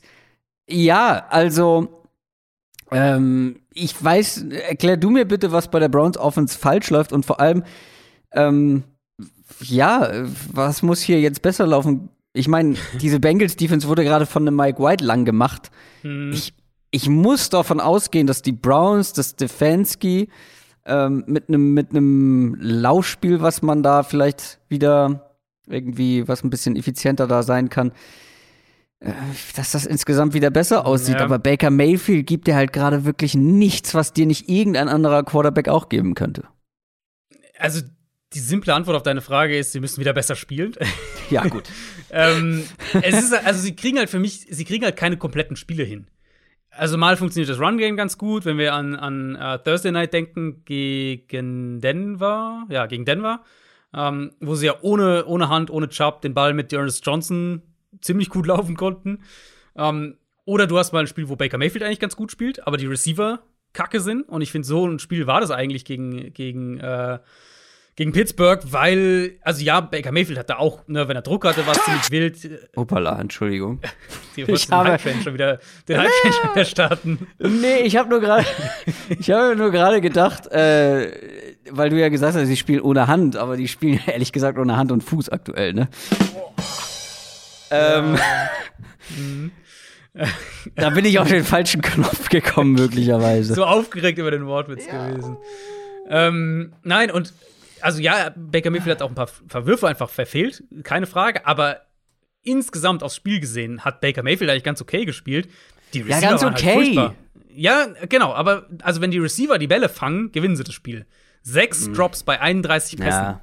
Also wenn jeder fünfte Pass im Prinzip fallen gelassen wird, ja. dann ist es echt schwer. Und ich meine, also dieser letzte Drive, wo sie das Spiel ja gewinnen können, die haben ja den Ball gekriegt, fünf Punkte hinten, was war das, drei Minuten oder so vom Ende, glaube ich. Irgendwie so in der, in der Größenordnung. Und allein bei dem Drive hatte Jarvis Landry was, meine ich, zwei Drops, wo er den Ball einfach fangen muss und dann gewinnen sie wahrscheinlich mhm. das Spiel. Ja. Ähm, also ja, ich denke, der Gameplan ist relativ simpel. Muss natürlich sagen, Offensive Line ist jetzt wieder angeschlagen. Jack Conklin hat sich am Ellbogen verletzt. Der wird wahrscheinlich eine Weile fehlen. Ähm, das, also diese, diese Line ist auch irgendwie nie in, in wirklicher Bestbesetzung mal über einen längeren Zeitraum. Ich denke, du läufst den Ball hier hinter deiner immer noch guten Line und gehst dann auch eben Dropback-Passing-Game, aber auch Play-Action eben in so ein konstantes Kurzpassspiel zu den Titans, zu Jarvis Landry. Machst im Prinzip ehrlicherweise da weiter, wo die Jets aufgehört haben. Ähm, nur, dass die Browns eine bessere Line haben. Immer noch, auch ob jetzt mit oder ohne Beckham, keine Ahnung, ob er spielt. Ähm, auch bessere Waffen haben als die Jets und ja, auch einen besseren Quarterback haben. Äh, insofern, ich will ja eine Antwort sehen von Cleveland und ich glaube ehrlich gesagt, dass wir sie auch bekommen. Von der Offense, aber auch die Defense muss was zeigen gegen eine Bengals Offense, die ja schwer zu verteidigen ist, einfach durch die Vielzahl der Playmaker. Denzel Ward, der Cornerback, könnte zurückkommen für die Browns. Das wäre wichtig gegen diese Receiver, gegen Jama Chase, gegen T. Higgins, gegen Tyler Boyd und Joe Mixon. Ähm, sieht auch noch gut aus dieses Jahr. Also ähm, ja, gegen die, gegen die Steelers hat man nicht viel kassiert, aber die Bengals Offense ist nochmal ein anderes Level aktuell. Ja, keine Frage. Das war halt einfach wirklich das prototypische Trap-Game gegen die, gegen die Jets. Wurden ein gutes Bengals-Team, aber halt noch kein, kein Bengals-Team, was jetzt irgendwie, weiß ich nicht, Rams-Status hat. Ähm, wenn, wenn die halt ein paar Prozentpunkte weniger abrufen, dann verlierst du der NFL einfach. Das ist ein Klischee irgendwo, aber es ist halt schon was Wahres dran. Das haben wir so häufig schon gesehen und das war für mich genau hier ähm, zumindest der Eindruck, den, den ich beim Zuschauen hatte. So Receiver, die anscheinend falsche Routes laufen oder zumindest mit Burrow nicht auf einer Wellenlänge sind. Jamar Chase lässt zwei Bälle fallen. Lauter solche Sachen. Und da machen sie ja sogar trotzdem noch über 30 Punkte. Aber Defense eben war nicht viel besser, wenn man es sozusagen aufs ganze Spiel, aufs ganze Team aus, ausweitet. Ich erwarte hier einen deutlich anderen Auftritt von der Bengals Offense. Ähm, rein vom, von der Herangehensweise mhm. natürlich, Division Game. Du kannst die Browns echt auf Distanz bringen in der Division und, und generell, was das Playoff-Rennen angeht. Wo ich halt sagen würde, also ja, Receiver, keine Frage. Ähm, das, wird, das wird eine Herausforderung sein. Browns werden viel Zone-Coverage, denke ich, spielen, werden versuchen, im Verbund sozusagen das zu lösen und möglichst die 1 gegen 1 Matchups gering zu halten diese Browns Defense ist schon stark und mit dieser Front, die werden Cincinnati massive Probleme, Probleme bereiten, denke ich. Ähm, mit einer tiefen Secondary, mit guten Safeties. Natürlich melden die jetzt nicht plötzlich die, äh, die Bengals Offense irgendwie ab oder so. Aber ich glaube, das wird ein Spiel, wo Cincinnati hart arbeiten muss, um, um positive Drives hinzubekommen. Das ist ein 50-50-Spiel für mich. Die Buchmacher ähm, sind auf Seiten der Bengals zu Hause, wenn auch nur knapp mit zweieinhalb Punkten. Ich muss sagen, auch bei dir klang es ein bisschen so. Äh, ich habe ein bisschen mehr Vertrauen insgesamt noch in die Browns. Vor allem habe ich Vertrauen in Stefanski, der schon öfter bewiesen hat, dass er eine funktionierende Offense aufs Feld bringen kann, auch ohne ein High-End Quarterback-Play zu haben. Und äh, die einzigen Zweifel, die ich habe, wenn das ein Shootout wird, dann glaube ich, mhm. sehe ich die Bengals eher vorne, weil sie mehr Feuerpower haben. Aber ich muss es machen, einfach aus Alternativlosigkeit. Woran hat's gelegen? Herr Ju, woran hat gelegen? Das ist natürlich immer so die Frage. Ich sage natürlich immer, woran halt gelegen? Ich sehe nämlich nicht viele Außenseiter in dieser Woche mhm. wo ich wirklich mit, mit Vertrauen drauf setzen könnte. Und deswegen muss ich hier die Browns nehmen. Es klang zwar so, als würdest du auch in die Richtung tendieren, aber dann müssen wir uns die diese Woche teilen, weil ich habe ich hab keinen Fallback. ja, ist schwer diese Woche, das stimmt schon. Ich denke auch, also ich glaube, das ist ein komplett offenes Spiel und ich denke auch, ja. dass Cleveland eine sehr, sehr realistische Chance hat, das auch zu gewinnen. Aber im Moment traue ich der Bengals Offense tatsächlich mehr, muss ich sagen. Ui, okay. Mhm. Ja, fair. Wie gesagt, ich habe mir auch aufgeschrieben, ähm, wenn das ein Shootout wird, dann glaube ich, gewinnen die Bengals.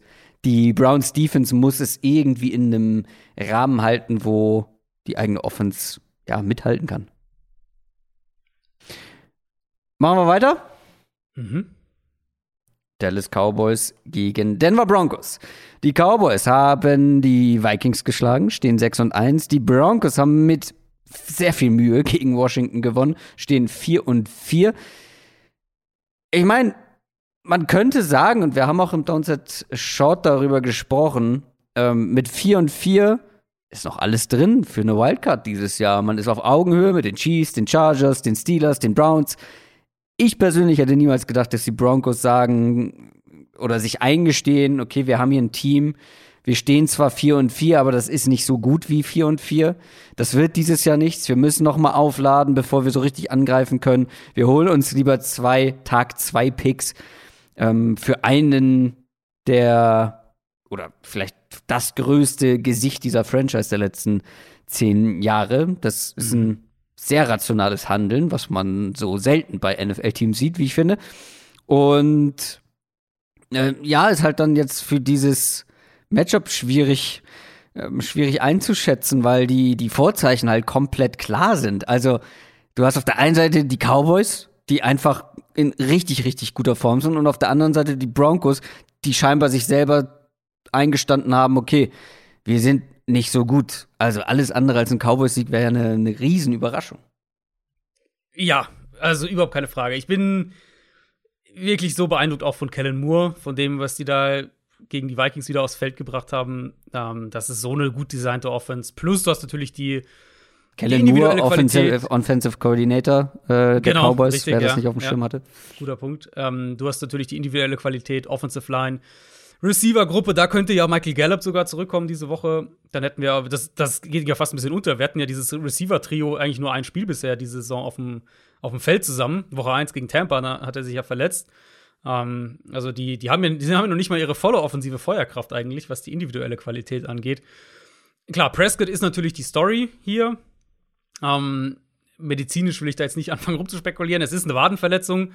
Es ist eine Verletzung, mit der Prescott unter der Woche trainiert hat, vor dem Vikings-Spiel, ähm, auch am Sonntag dann ja sein ganzes Aufwärmprogramm absolviert hat, schien das auch ganz gut hin, also hinzukriegen. Dann haben sie entschieden, dass er nicht spielt. Und rein so wie es klingt, das ist jetzt ein bisschen Interpretation dabei, aber rein so wie es klingt, schien es mir so, dass sie gesagt haben, okay, wir wollen hier nichts riskieren, sondern wir schauen auf die langfristige Perspektive. Wir stehen gut da, wir haben die Division im Griff ähm, und wir schauen über die nächsten paar Spiele hinaus. Wir haben die Saison viel vor. Mike McCarthy hat ja auch gesagt, dass er nach, äh, also nach dem Spiel hat er gesagt, dass er denkt, dass Prescott diese Woche wieder auch regulär trainieren kann. Ich denke, er wird spielen. Ich denke auch, das wird nicht sein, was ihn jetzt irgendwie jede Woche begleitet, sondern ähm, dass sie ihn halt wirklich geschont haben in dem Sinne. Tyron Smith ist eher die Verletzung, die ich im Auge habe. Der Left Tackle, der hat sich am Knöchel verletzt und könnte ausfallen. Ähm, das wäre natürlich eine Schwächung, aber Broncos halt ohne Von Miller, ohne Bradley Chubb. Secondary hatte jetzt mal ein gutes Spiel gegen Washington, mhm. aber das ist natürlich fünf Stufen unter dem, was die Cowboys Offense bietet. Ähm, zumal wir ja einfach auch schon gesehen haben, dass Dallas den Ball sehr gut laufen kann und dass Denver da auch ziemliche Probleme bekommen kann. Deswegen vor der Saison hätte ich wahrscheinlich gesagt, das ist ein richtig geiles Matchup, Cowboys Offense gegen, gegen Broncos Defense. Aber jetzt nach acht Wochen muss ich sagen, die, die Cowboys Offense spielt deutlich besser, als ich gedacht hatte. Oder es ist deutlich besser, aber besser, als ich gedacht hatte. Und die Broncos Defense spielt deutlich schlechter, als ich es vermutet hatte. Und ähm, jetzt haben sie halt auch keine Edge Rusher einfach mehr.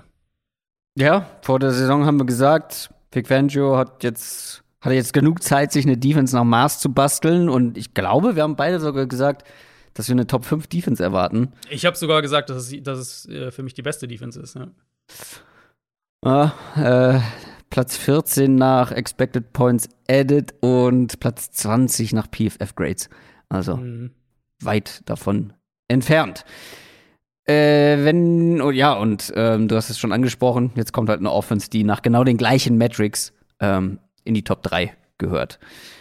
Äh, auf der anderen Seite ähm, die Broncos Offense, ähm, was jetzt die letzten Wochen klar wurde, ist nicht nur für uns klar, sondern auch scheinbar für die Broncos Verantwortlichen. Teddy Bridgewater ist nicht die Antwort auf Quarterback und deshalb macht es keinen Sinn daran festzuhalten. Ähm, ich glaube schon, dass man auch hier den Ball bewegen kann, ähm, weil du einfach diese Receiver hast und mhm. Die Cowboys Offense ist nicht schlecht, nicht so schlecht wie erwartet, aber ist auch keine Shutdown Defense. Gleichzeitig sieht man aber auch hier ein klares Mismatch an der an der Line ähm, zugunsten der Cowboys, mhm. wie ich finde. Äh, also die Cowboys Front gegen diese Broncos Offensive Line, das kann auch wieder ein hartes Unterfangen werden für Teddy Bridgewater. Ja, ja, muss man schon sagen. Für mich bleibt es ein Thema, dass du gegen diese Cowboys Defense Plays machen kannst. Also so ein bisschen in die Richtung, mhm, was du auch gerade gesagt hast. Was halt heraussticht, ist, dass es schwer ist, kontinuierliche Drives gegen sie hinzubekommen. Also es ist halt wirklich eine Big Play Defense für mich. Ähm, die lassen einiges zu und sie machen aber halt auch Big Plays. Und die Front spielt gut, das hilft natürlich. Ganz klar. Ich glaube, da, ähm, da hatte ich letzte Woche, glaube ich, auch schon mal bisschen ausführlicher drüber gesprochen. Und dann gehen sie eben auf die, auf die Big Plays, auf die Interceptions. Manchmal werden sie halt auch für die Big Plays verbrannt auf der anderen Seite. Und mhm. das ist an sich schon was, wo ich sage, da kann Denver ansetzen. Ähm, und wo ich auch gerne sehen würde, dass sie halt bewusster drauf gehen. Also, das ist so ein Thema, was mich eigentlich schon seit ein paar Wochen ein bisschen ärgert mit der Offense. Das war, ähm, das war gegen Cleveland auch schon in dem Thursday Night Game so. Das war jetzt auch gegen Washington so. Du hast da so eine anfällige Secondary. Um, und sie werfen überhaupt nur einen Ball tief. Und der kommt sogar an. Ja. Also es hat sogar funktioniert. Aber ja, du brauchst, ja, du brauchst halt auch ein bisschen Zeit, bis du tief gehen kannst. Ja, aber du kannst natürlich Zeit schon auch diese Sachen designen. Also du kannst mhm. schon diese Shotplays auch mehr designen. Und ich habe so den Eindruck, das machen sie irgendwie viel zu wenig gerade. Das, das vertikale Element in der Offense ist im Prinzip flöten gegangen, als sie KJ Hamler verloren haben. Und also mit der ja, Receiver-Power, die sie ja. immer noch haben, verstehe ich das halt nicht. Und da musst du halt andere Wege finden. Das ist natürlich was anderes, wenn du jetzt einen, einen X-Receiver vertikal kriegst als deinen Slot-Receiver vertikal, aber trotzdem, das, das verstehe ich nicht. Und mit Sutton, mit, mit Tim Patrick auch, haben sie ja die Waffen dafür, plus Jerry Judy, der eigentlich auch Dallas da im, im Kurzpassspiel Probleme bereiten sollte. Ähm, ja. Sie müssen die Aggressivität im Passspiel wieder so ein bisschen finden. Und das wäre eigentlich ein gutes Spiel, nicht nur, weil es wahrscheinlich ein Shootout wird, also sofern die Broncos mitgehen können, ähm, sondern halt auch, weil die, die Cowboys Defense eigentlich das dir schon auch immer wieder mal zulässt. Ja, trotzdem glaube ich, dass es kaum ein Matchup gibt, wo ich sage, das geht klar an die Broncos. Ja, vielleicht die Receiver individuell, aber wie du schon sagst, man muss es halt eben auch ausnutzen können und das sehe ich momentan mhm. eher nicht bei den Broncos und bei Teddy Bridgewater. Cowboys sind mit neuneinhalb Punkten Favorit. Ja, ich werde hier nicht auf die Broncos setzen, habe ich schon nee. eingangs genau so eingeleitet. Ja, also die einzige Chance wäre halt wirklich, Prescott ist doch mehr, als wir wissen, und du kriegst noch mal Cooper Rush und vielleicht geht es dann beim zweiten Mal nicht gut. Ähm, aber ja. zum einen rechne ich damit nicht und zum anderen glaube ich, selbst mit Cooper Rush traue ich im Moment Dallas, glaube ich, mehr. Miami Dolphins gegen Houston Texans. Das ist so ein Spiel, was wir ein bisschen kürzer besprechen können. Das sind nämlich zwei 1 und 7 Teams, die hier gegeneinander spielen. Und lasst euch nicht täuschen, falls ihr nur das Ergebnis von den Texans letzte Woche gesehen habt, gegen die Rams. Ähm, es stand 0 zu 38 vor dem vierten Viertel. Und danach ja. konnte man noch ein bisschen. Da waren punkten. schon Backups äh, teilweise auch dann drin bei, bei den genau. Rams. Also, das Ergebnis liest sich besser, als der Auftritt war. Größte Story eigentlich an dem Matchup ist, dass ähm, hier ein Team gegen ein anderes Team spielt, wo das eine gerne einen Quarterback des anderen Teams vielleicht gehabt hätte.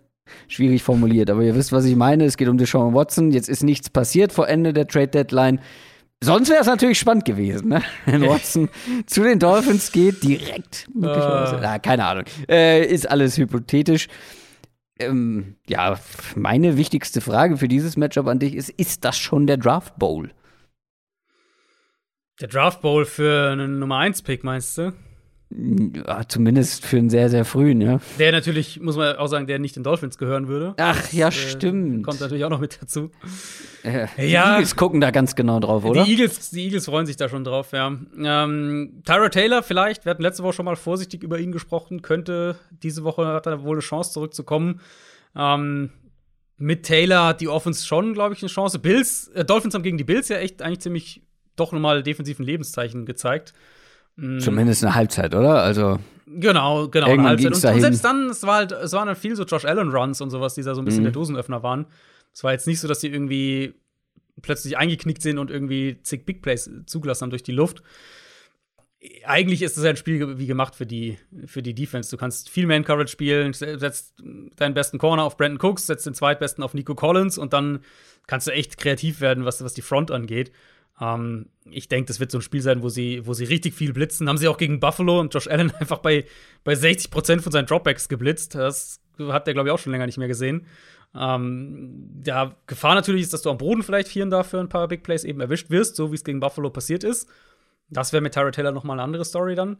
Ähm, aber ich glaube, die werden das defensiv sehr aggressiv spielen und werden auch zum Quarterback kommen und werden, denke ich, das Spiel auch defensiv schon vielleicht nicht gewinnen, aber in die Richtung schieben. Und Offense für die Dolphins ist ja immer noch Offensive Line, ja, ist schlecht, kein, kein neue, keine neue Story hier.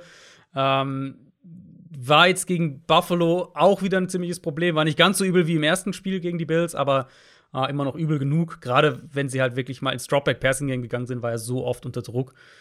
Hatten wieder neun Drives insgesamt mit unter 35 Yards Raumgewinn, fünf davon unter 10 Yards Raumgewinn. Und letztlich ist immer die gleiche Story diese RPOs, die kurzen Pässe, das klappt ganz gut, das sieht Tour auch gut aus. Aber sobald man halt explosivere Plays braucht, sobald man das Spiel so ein bisschen auch nach außen öffnen muss, dann ist es halt super schwer. Und, und du hast mit dieser Offense einen, einen Floor, der im Prinzip halt das Ceiling ist. Ich glaube, haben wir auch schon mal drüber gesprochen. Mhm. Dann wirst du den Ball einfach nicht konstant bewegen in der NFL heute. Und wenn du dann halt noch solche Turnover bekommst wie gegen Buffalo, wo Mike Gesicki offenbar sich irgendwie im falschen Moment in Bewegung setzt, ich weiß nicht, ob du es gesehen hast, und den Snap quasi ans Bein kriegt ah, ja, und der Ball landet auf dem Boden und die Bills fallen halt mhm. halt drauf, ja, dann hast du halt eigentlich keine Chance mehr. Und, und Houston auf der anderen Seite, glaube ich, die können zumindest auch die können gegen diese Offensive Line Druck machen. Für Miami, aus Miami-Perspektive sage ich halt einfach, ähm, die Saison führt jetzt nirgendwo mehr hin. Jetzt nehmen wir wenigstens die, die Stützräder in der Offense ab und schauen, was Tua wirklich kann und versuchen da eine, eine maximale Evaluation zu bekommen. Weil aktuell sind wir ja wirklich an dem Punkt, dass Tua Tour spielt gut, aber in Parametern, die, die, die dich nicht weiterbringen. Und das ähm, mhm. hilft ja noch weniger, als wenn du sagst, wir, wir, wir öffnen die Offense mehr und Tour spielt halt schlecht. Dann weißt du wenigstens, okay, das funktioniert halt nicht. Ja, ähm, die Dolphins sind mit 600 Punkten Favorit. Das müssen sie gewinnen allein wenn man sich die Qualität in dem Kader anschaut und ähm, die Qualität, die fehlende Qualität in diesem ja. Texans-Roster. Sechseinhalb also, ist aber schon, also ich meine, wir, wir wetten hier ja nicht, aber Miami, ich würde Miami im Moment in keinem Spiel 6,5 Punkte äh, auf die Dolphins setzen. Nee, aber ja.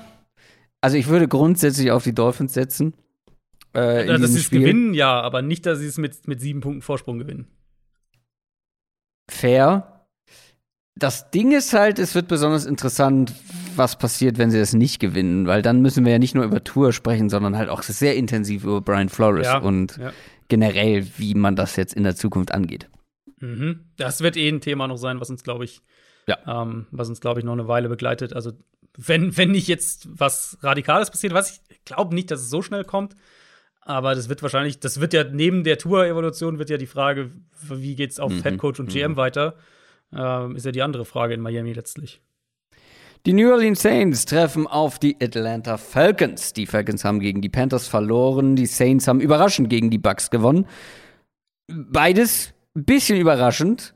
Ähm, und vor allem nimmt das auch so leider die Dramatik aus diesem Spiel, weil stellen wir uns mal vor, die Falcons hätten ähm, wie erwartet, wenn man auf die Buchmacher blickt, gegen die Panthers gewonnen, dann stehen sie 4 und 4 und die Saints hätten wie erwartet gegen die Bucks verloren, dann stehen die 4 und 3. Ähm, dann würde das ganz anders aussehen, dann wäre das ein sehr, sehr wichtiges Spiel um die Wildcard. Aber so, die Falcons haben sich nämlich sehr schwach präsentiert, wie ich finde, in der Offense. Ähm, mhm. Ähm, mit einem starken Pass Rush Probleme gehabt. Jetzt kommt der nächste starke Pass Rush, be beziehungsweise die nächste starke Front. Ähm, generell diese Saints Defense, auf die sie jetzt treffen, hat sich extrem gesteigert und das wird die nächste Herausforderung für Matt Ryan und Co. Jetzt natürlich auch länger ohne ihren besten Wide Receiver, den man nicht mit dabei hat. Also ich bin kurz davor, ähm, das, das schon abzuhaken bei den Falcons so ein bisschen. Das könnte schon ein hässliches Spiel werden für die Offense, ja. Weil die Saints, also die Hoffnung liegt wahrscheinlich wirklich auf der anderen Seite dann, wenn wir gleich über die Saints Quarterback-Situation sprechen. Ja. Weil die Saints ja, halt wirklich jetzt da. Nee. Ja. nicht in diesem ähm, Matchup, leider. Vielleicht nicht in diesem Matchup, ja. Ähm, die Saints haben halt jetzt ihre Front endlich zusammen mit, mit Onyemata zurück, Davenport jetzt seit zwei Wochen, glaube ich, zurück. Das hat man gegen die Bucks ja direkt gesehen. Das war ein unheimlich physisches Spiel da an der Front. Also, wenn ihr das noch nicht gesehen habt, dann das mhm. lohnt sich generell, das Spiel, weil es war sehr unterhaltsam, aber gerade mal auf die Trenches zu achten, das war wirklich wahnsinnig physisch. Und selbst diese starke Bucks-O-Line hat da ja echt immer wieder auch mal gewackelt. Mhm. Falcons haben deutlich mehr Schwachstellen in der Offensive Line. Ähm, ja. Atlanta's Offense hatte sich ja schon ein Stück weit stabilisiert eigentlich. War dann jetzt wieder schlechter gegen Carolina und ich glaube, die werden an der Line of Scrimmage, werden die echt Probleme kriegen. Ähm, ja. Ich finde, Matt Ryan macht's eigentlich ganz gut. Auch jetzt gegen Druck zuletzt, bewegt sich eigentlich ganz gut in der Pocket, wird den Ball schnell los, wenn er muss. Aber das wird hier, glaube ich, richtig schwierig. Und da bin ich sehr gespannt, welche Matchups die Saints in, in Coverage wählen. Ähm, ich hatte ja letzte Woche drüber gesprochen, dass die Falcons Kyle Pitts eigentlich immer mehr als Ex-Receiver wirklich auch einsetzen. Das hat sich auch gegen die Panthers fortgesetzt und das erwarte ich hier ehrlicherweise auch. Und dann ist halt die Frage, wenn er Outside spielt und die Saints in Man-Coverage sind, geht dann ein, ein, Gardner Johnson mit ihm raus? Oder stellen sie vielleicht Marshall Latimore wirklich gegen ihn, weil kein, kein Calvin Ridley sozusagen, der sich auf der anderen Seite dich bedroht? Ähm, das haben wir ja auch schon einige Male äh, gegen Carolina gesehen, dass Stephon Gilmore dann gegen Kyle Pitts stand. Mhm. Und die Saints spielen halt gerne Man-Coverage, die sind aggressiv. Das ist, wenn die in, in, ihrer Bestbesetzung sind, was sie ja jetzt erst seit dieser Woche dann de facto sind mit Onyemata zurück, das ist eine der Defenses, die ich mit am liebsten anschaue, muss ich sagen. Ähm, und, und jetzt auch gegen die Bucks wieder, wie vielseitig die einfach waren, dass sie mal rushen sie nur drei Spieler. Das war ja auch beim Strip-Sack gegen Brady, waren es ja nur ein, ein, mhm. ein Drei-Man-Rush. Ähm, das machen sie auch mehr als irgendein anderes Team, dass sie nur drei bringen. Dann kommt wieder der aggressive Blitz. Die Coverages werden super variiert. Die Spieler sind auch aggressiv in Coverage. Das ist eine richtig eklige Defense einfach. Und ich glaube, also ich glaube, das wird, das wird wirklich kein Spaß für Atlanta. Du hast es angesprochen. Ähm, James Winston ist verletzt. Haben wir in der Downset Short Folge auch kurz drüber gesprochen. Fällt den Rest der Saison aus. Kreuzband gerissen und noch irgendein anderes Band. MCL. Also Kreuzband auf jeden Fall, ja. ja. Ähm, dann, wir haben über Michael Thomas gesprochen in News. Wird nicht mit dabei sein für den Rest der Saison. Das ist eine ganz schön runtergerockte Offense insgesamt. Mhm. Taysom Hill wird jetzt Starting Quarterback sein. Sieht zumindest danach aus, hatte ja auch eine Gehirnerschütterung. Ja. Er war heute, also Mittwoch, äh, offiziell, wie sagt man das auf Deutsch? Also limited halt. limitiert. Das ist nicht so weit weg davon. Ja, ist richtig. Ähm, Im Training, also noch wissen wir es nicht sicher, ob er spielen kann. Hat jetzt natürlich auch eine Weile lang nicht trainiert, logischerweise, weil Concussion Protocol. Aber es klang zumindest so, als wäre das eine reelle Chance, dass er spielt. Ansonsten eben noch mal äh, Trevor Simeon. Der das ja gar nicht verkehrt gemacht hat, ne? Aber ähm, Taysom Hill will man ja nicht umsonst 16 Millionen im Jahr zahlen, wenn er dann ja. nicht ähm, ja, seiner Rolle als Backup-Quarterback gerecht wird. Äh, aber grundsätzlich, im Passspiel wird einiges fehlen. Ohne Winston jetzt auch noch. Aber Taysom Hill gibt ja natürlich deutlich mehr als Runner und gerade gegen diese Falcons Defense. Deswegen meinte ich mhm. eben, ach, wahrscheinlich wird es in diesem Matchup kein großes Problem für die Saints sein, weil das ist eine schwache Defense, das ist vor allem auch eine schwache Front, gegen die kann man laufen und gegen die kann das dann eben genug sein, um dieses Spiel zu gewinnen. Ja. Er hatte ja seinen letzten, äh, seinen ersten Start letztes Jahr, dann nach der Priest-Verletzung, war ja auch Atlanta. Ähm, das war ja auch ein relativ klarer Saints-Sieg, wenn ich es richtig im Kopf habe, wo Hill auch ganz gut gespielt hat wo er auch richtig viele offene Targets hatte im Passspiel und eben die Saints den Ball am Boden bewegen konnten. Und ich, ja, du hast es schon gesagt, da kann ich nur, nur einsetzen. Das erwarte ich hier im Prinzip auch. Die Saints haben jetzt ihre Offensive Line quasi zusammen, abgesehen von Andrew Speed, der ja dieses Jahr nicht mehr spielen wird, verletzungsbedingt. Aber wenn du einen Spieler, glaube ich, verlieren kannst in der Line, dann ist es Andrew Speed. McCoy ist zurück auf Center, das heißt, Cesar Ruiz kann wieder auf Guard spielen das wird für Atlanta super schwer, da an der Line of Scrimmage was zu holen. Und das Passspiel, mhm. ja, da werden sie Probleme bekommen. Das glaube ich schon. Denke aber halt auch, dass es hier viel über, über das Scheme, über Playdesigns gehen wird, über Play-Action, dominantes Run-Game. Und dann erwarte ich sehr viel Kurzpassspiel. Das war ja letztes Jahr, war das ja so die Story, Taysom Hill kommt rein. Und wir dachten irgendwie alle, jetzt, jetzt kriegt Alvin Kamara 20 Targets pro Spiel und dann hat er gar nichts gekriegt im Passspiel. Und es war mhm. quasi nur Michael Thomas. Ähm, Insofern eventuell jetzt dann doch mehr Alvin Kamara, vielleicht mehr Adam Troutman. Das wäre so vielleicht ein Kandidat, der dann da reinrücken könnte. Aber wie gesagt, gerade in dem Matchup auch sehr, sehr viel am Boden. Und dann wird es wahrscheinlich so ein 23-17, 23-13, keine Ahnung, irgendwas in der Ecke. Und ich denke, die Saints werden das relativ souverän gewinnen, ja. Ja, das glaube ich auch. Wir sind bei den Buchmachern mit sechs Punkten vorne. Ich habe da nicht viel dran auszusetzen. Ich. Nee, die Falcons war ja schon immer ein bisschen pessimistischer, was die Falcons angeht und jetzt unter den Umständen mit mhm. den aktuellen Leistungen. Da nehme ich erstmal Abstand. Äh, wovon ich keinen Abstand nehme, ist das nächste Spiel und das sind die New York Giants und die Las Vegas Raiders. Die Raiders kommen aus einer Bye Week, stehen 5 und 2. Die Giants kommen aus einer Niederlage gegen die Chiefs und stehen 2 und 6.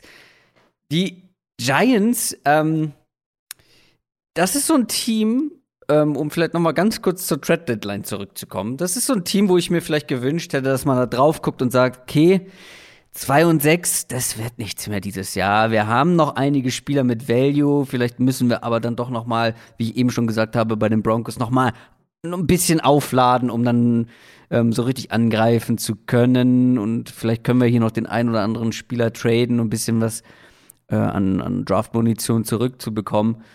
Ähm, haben sie nicht gemacht. Das nur mal so als Gedanken. Zwischendurch gehst du da mit oder sagst du, äh, die Giants haben noch viel größere Probleme als. Äh, das ist halt, wir hatten ja in dem Short auch, ähm, als, nicht im Short, in der Bonusfolge, als wir bei Trade-Kandidaten gesprochen hatten, war das ja auch so ein, so ein Ding eben, ja, also da gehören halt viele Parameter mit dazu und einer ist eben, oder viele Variablen besser gesagt mit dazu und eine, eine Variable ist eben, ähm, schätzt das Team sich richtig ein und mhm. sitzen die Verantwortlichen entsprechend im Sattel. Also, wenn ja, du mich ja. jetzt fragst, hätten sie was hm. machen sollen, dann sage ich ja.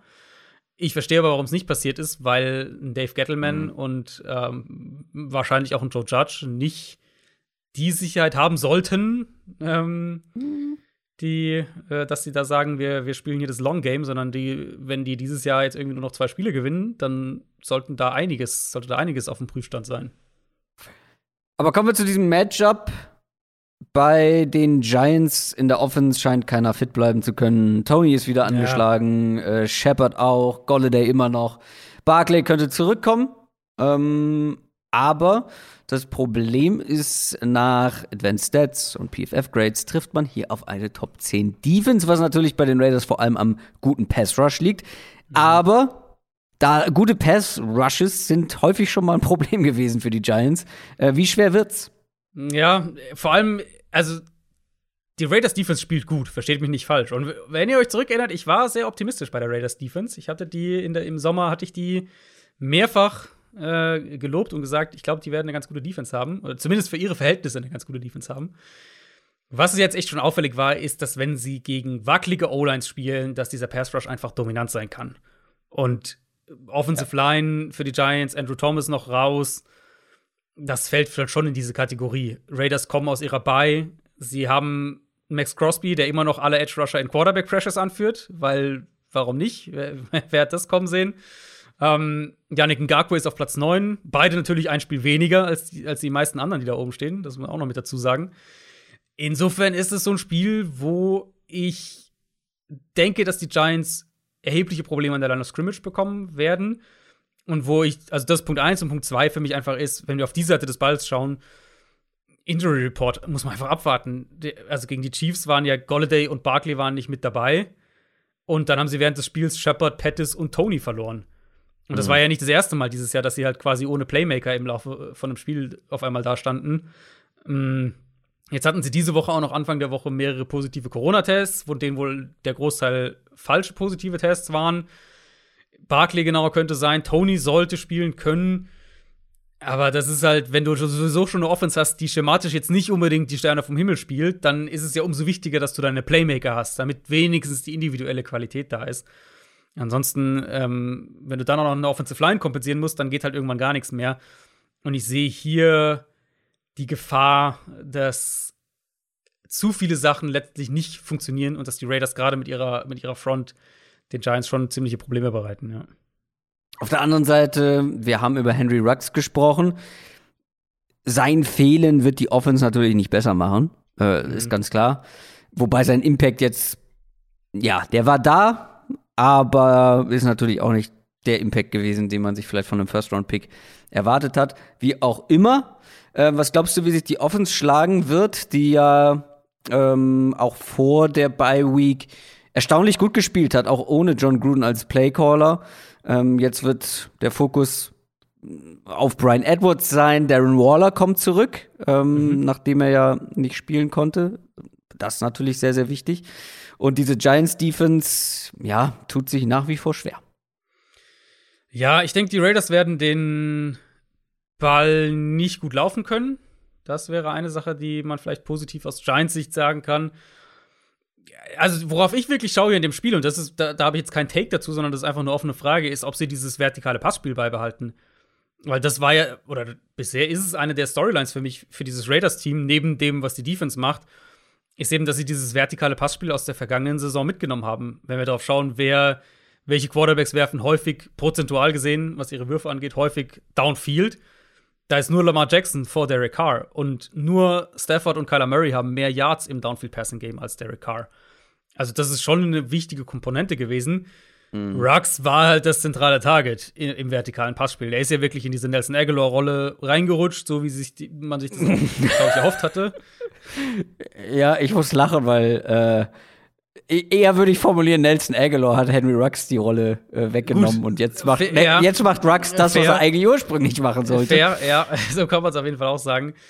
Und jetzt ist er halt weg. Und jetzt ist eben die Frage, haben sie einen, der diese Rolle nicht nur ausfüllen kann, sondern dem Derek Carr auch entsprechend vertraut und den Ball dann halt tief wirft? Ich glaube, das könnte ein hässliches Spiel werden, wo viel Defense ist, wo wahrscheinlich beide den Ball nicht sonderlich gut laufen können. Und mich würde es nicht wundern, wenn die Raiders hier stolpern, ehrlich gesagt. Oh, äh, die Giants sind Underdog zu Hause. Die Raiders sind Favorit mit zweieinhalb Punkten. Du setzt auf die Raiders? Auf die Giants meinst äh, du? auf die Giants, auf die Giants. Ja, es ist irgendwie so ein, es ist echt so ein Bauchgefühl, was jetzt, äh, was jetzt auch gerade nochmal so, je mehr ich drüber nachdenke, äh, irgendwie so ein Bauchgefühl für die Giants. Woran hat's gelegen? Herr Ju, woran hat die Lehen? Das ist natürlich immer so die Frage. Ich sage natürlich immer, woran halt die Lehen? Das hätte ich nicht gedacht, weil. Ich auch nicht. Ich bin ja der große Raiders-Dauder hier äh, in unserer ja. zweiköpfigen Runde. Ich habe drüber nachgedacht und ich habe mir auch notiert, ich warte immer noch auf den Raiders-Einbruch. Ich bezweifle aber, dass das in diesem Spiel stattfinden wird. Also gut. verstehe ich. Vor allem auch, also was natürlich auch bitter ist, äh, Raiders kommen aus der Bye und Giants haben Monday Night gespielt. Also dann sozusagen nochmal Mhm. noch mal, noch mal eine Downside mit dazu. Ich denke einfach, dass die Raiders, wenn sie diese vertikale Komponente in ihrer Offense verlieren und wenn die Giants, sagen wir mal, Barkley, Barkley und Tony zurückbekommen, ich glaube, das ist ein relativ faire Ding und dann vielleicht noch einen dazu von den anderen Playmakern, dass sie offensiv wieder ein bisschen mehr ausrichten können. Und dann Tony war letzte Woche schon mit dabei gegen eine schwache. Genau, der, der musste dann aber raus, Secondary. musste raus dann zwischendurch, kam dann, glaube ich, ganz am Ende wieder mit zurück, wenn ich es richtig im Kopf habe. Ähm, und dann halt so ein, ein Soft, Soft-Faktor, der, den ich jetzt nicht überinterpretieren will, aber denkst du nicht, dass an irgendeinem Punkt das Team auch einfach einen Knacks kriegt, dieses Raiders-Team? Jetzt hast du Gruden, dann hast du Ruggs. Ich weiß Ja. nicht. Irgendwann Ja, glaube ich. klar, also. Und Also- ich bin, also ich bin ja, also nicht falsch verstehen, die Raiders sind das deutlich bessere Team, finde ich, hier auf dem Feld. Mhm. Ich glaube halt, dass sie irgendwann trotzdem diesen Einbruch haben werden. Den erwarte ich auch. Ähm, nicht mal nur wegen dieser soften Faktoren, sondern auch sportlich. Wie gesagt, ich vertraue der Secondary nicht. Ich glaube nicht, dass die Offense gerade ohne John Gruden auf dem Niveau weiterspielen kann. Ich kann mir halt aber hier sehr gut vorstellen, dass auch mit Darren Waller, dass der ein äh, starkes Spiel haben will, wird, dass Hunter Renfro wieder ein starkes Spiel haben wird. Ähm, Brian Edwards wird eine Rolle spielen. Ich glaube, das ist ein bisschen viel für die Giants ähm, Defense. Und wie gesagt, der Pass Rush wird, glaube ich, äußerst unangenehm sein für Daniel Jones. Ich propheziere einen Fumble. Einen Strip. Das ist, ja, äh, gehört ja zum guten Ton. Cold Take, sagst du. Ja. Ähm, ja, gut. Stark. Adrian setzt auf die Giants gegen die Raiders. Dass ich das noch erleben darf. Carolina Panthers gegen New England Patriots. Die Patriots haben den zweiten Sieg in Folge feiern können. In dem Fall gegen die Chargers letzte Woche. Und die Panthers haben ihre Niederlagenserie beendet und zwar gegen die Falcons. Haben wie soll ich das formulieren? Haben sich die Patriots selber zu schlecht eingeschätzt und etwas verfrüht einen Stefan Gilmore zu den Panthers getradet, der doch relativ fit zu sein scheint ähm, und direkt in seinem ersten Einsatz für die Panthers die Spiel beendende Interception gefangen hat letzte Woche gegen die Falcons und jetzt dann auch noch direkt auf sein Ex-Team trifft. War das vielleicht ein falscher Move? Ich glaube wirklich, dass es weniger ein sportlicher Move war, ehrlicherweise, sondern halt. Ja, wir hatten ja spekuliert, dass er vielleicht verletzter ist oder länger verletzt Ja. sein wird, als man das jetzt Da vermutet, dann, aber genau, da gab es dann halt Berichte, dass er, ähm, dass es halt, also dass er eigentlich fit war schon, aber dass es halt wirklich diese Vertragsgeschichten war und dass man sich da zu sehr auseinandergegangen ist, dass man sich da zu wenig einigen konnte und ähm, jetzt nicht das Tischtuch zerschnitten war, aber halt, dass die, dass man, dass klar war, dass das, das funktioniert hier nicht mehr. So. Und als dann halt ein Trade-Angebot kam, man gesagt hat, das machen wir dann halt. Sportlich gesehen hast du natürlich recht. Die, die, die, die Patriots, ähm, wir sprechen ja gleich über die Offense, sind absolut auf dem, auf dem aufsteigenden Ast. Gefällt mir auch wirklich gut, was sie da machen. Und wenn ich so in diese AFC schaue, glaube ich, dass die Patriots eine Chance haben, ähm, eine Wildcard auch zu holen. ja, du hast die Offense angesprochen. Ich finde, hier stehen vor allem zwei Defenses im Fokus, die echt gut spielen. Die Panthers Defense hatten wir schon kurz erwähnt. Die hatten so eine kleine Durststrecke. Stark angefangen, bisschen nachgelassen, jetzt dann wieder stärker oder etwas stärker defensiv, auch dank Stefan Gilmore.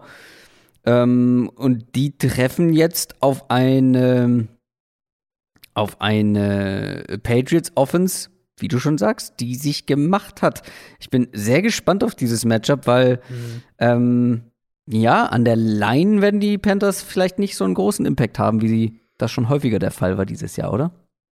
Ja, also kann, kann ich mir schon vorstellen. Die Patriots Offense einfach ist irgendwie angekommen. Und das gefällt mir echt Mhm. gut, was sie da die letzten beiden Spiele gemacht haben. Wie Mac Jones auch spielt, vertikal ein Passspiel, generell so ein bisschen, bisschen mutiger, nimmt engere Fenster. Man sieht, dass er auch ruhig in der Pocket spielt. Das macht schon Spaß im Moment, ähm, Mac Jones zuzuschauen.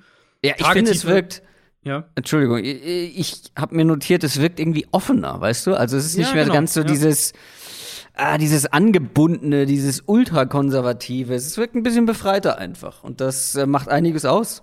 Ja, absolut. Und äh, jetzt gegen die Chargers auch Tagetiefe war über neun Yards, war sogar knapp vor Justin Herbert auf der anderen Seite. Äh, sie bekommen mehr Production von ihren Wide Receivern.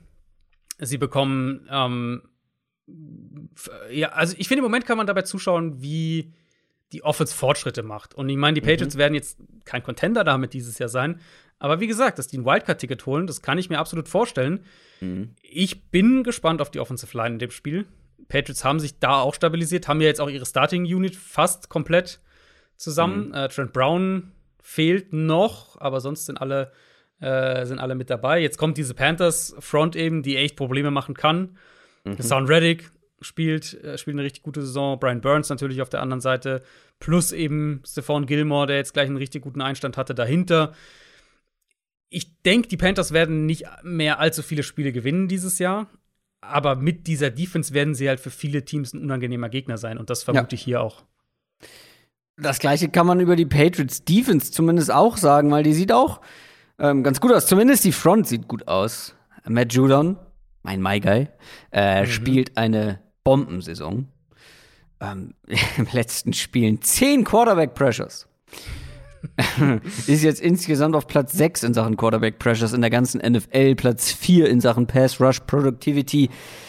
Er macht das schon ganz gut und jetzt trifft er auf eine Panthers Offense, die wahrscheinlich auf Sam Darnold verzichten muss, ist im Concussion-Protokoll.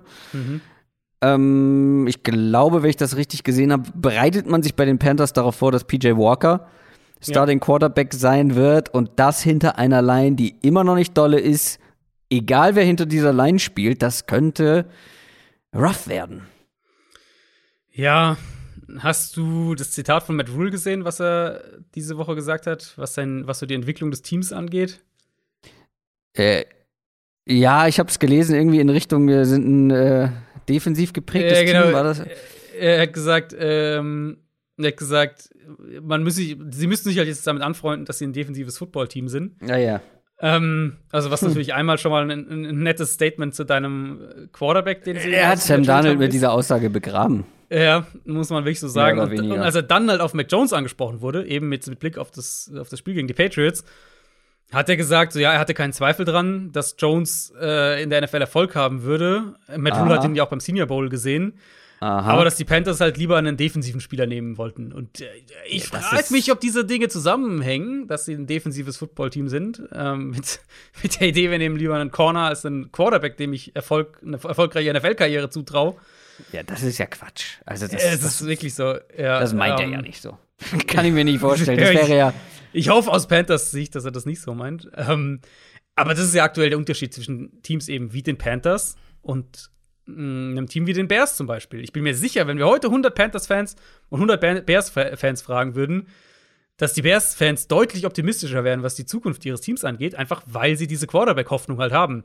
Mhm. Und die hat Carolina eben nicht. Donald für mich, im Moment ist er tatsächlich mehr als Runner eine Hilfe als als Passer, was generell nicht so ein gutes Zeichen ist. McCaffrey klingt nicht so, als würde er diese Woche spielen.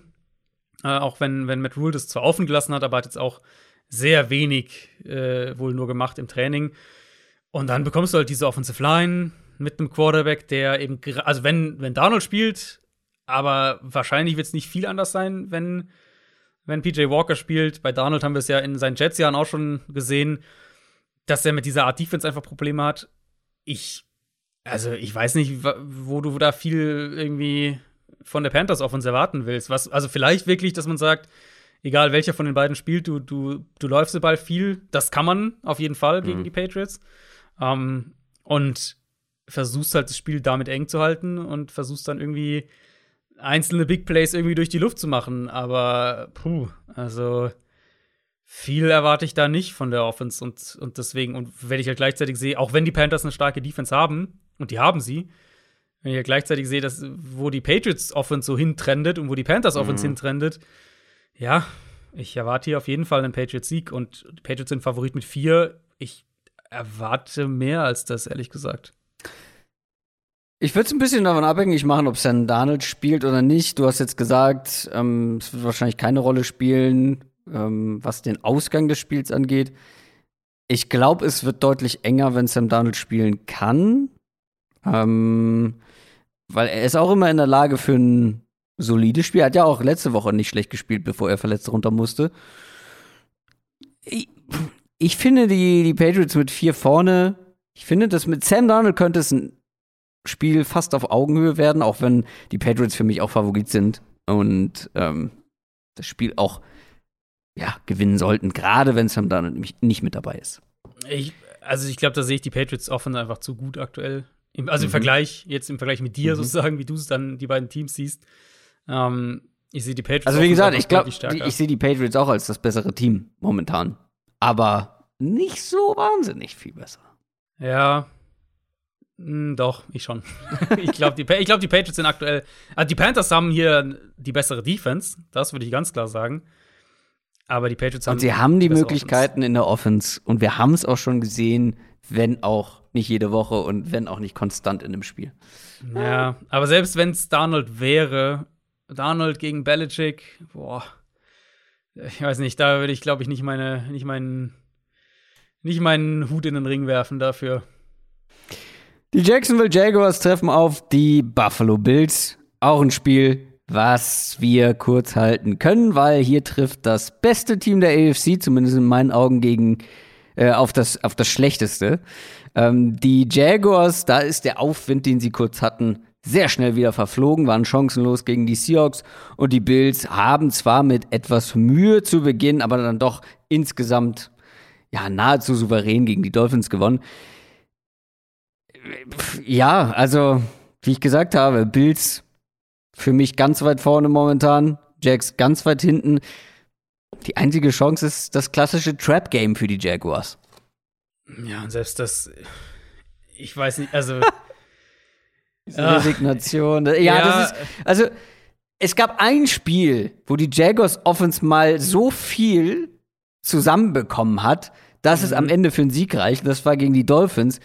Und das ist eine der schwächeren Defenses der Liga. Ja. Also, Gegen die Bengals haben sie gut gespielt. In dem Thursday Night Game ist jetzt auch schon wieder eine halbe Ewigkeit her, aber in dem äh, in dem Spiel ja, haben sie gut, ja, stimmt. waren sie gut. Und das haben sie halt, da haben sie auch zur Halbzeit, ich weiß gar nicht, was war das denn, mit zwei Touchdowns geführt oder so? Und haben es halt am Ende, sind die, sind die Bengals zurückgekommen, aber da haben sie zumindest gut gespielt. Ja, fair. Also es war gegen Seattle halt, du kommst aus deiner Bye Week, Jacksonville. Mhm. Und die Defense wirkt so dermaßen unorganisiert. Coverage Busts, Penalties, mehrfach jetzt schon, dass sie, ähm, dass sie Strafen für zu viele Spiele auf dem Feld haben in der Defense. Das ist einfach so schwach, vor allem in Coverage. Mhm. Und also klar, die Bills haben offensiv immer noch auch ihre, ihre kleineren Aussetzer.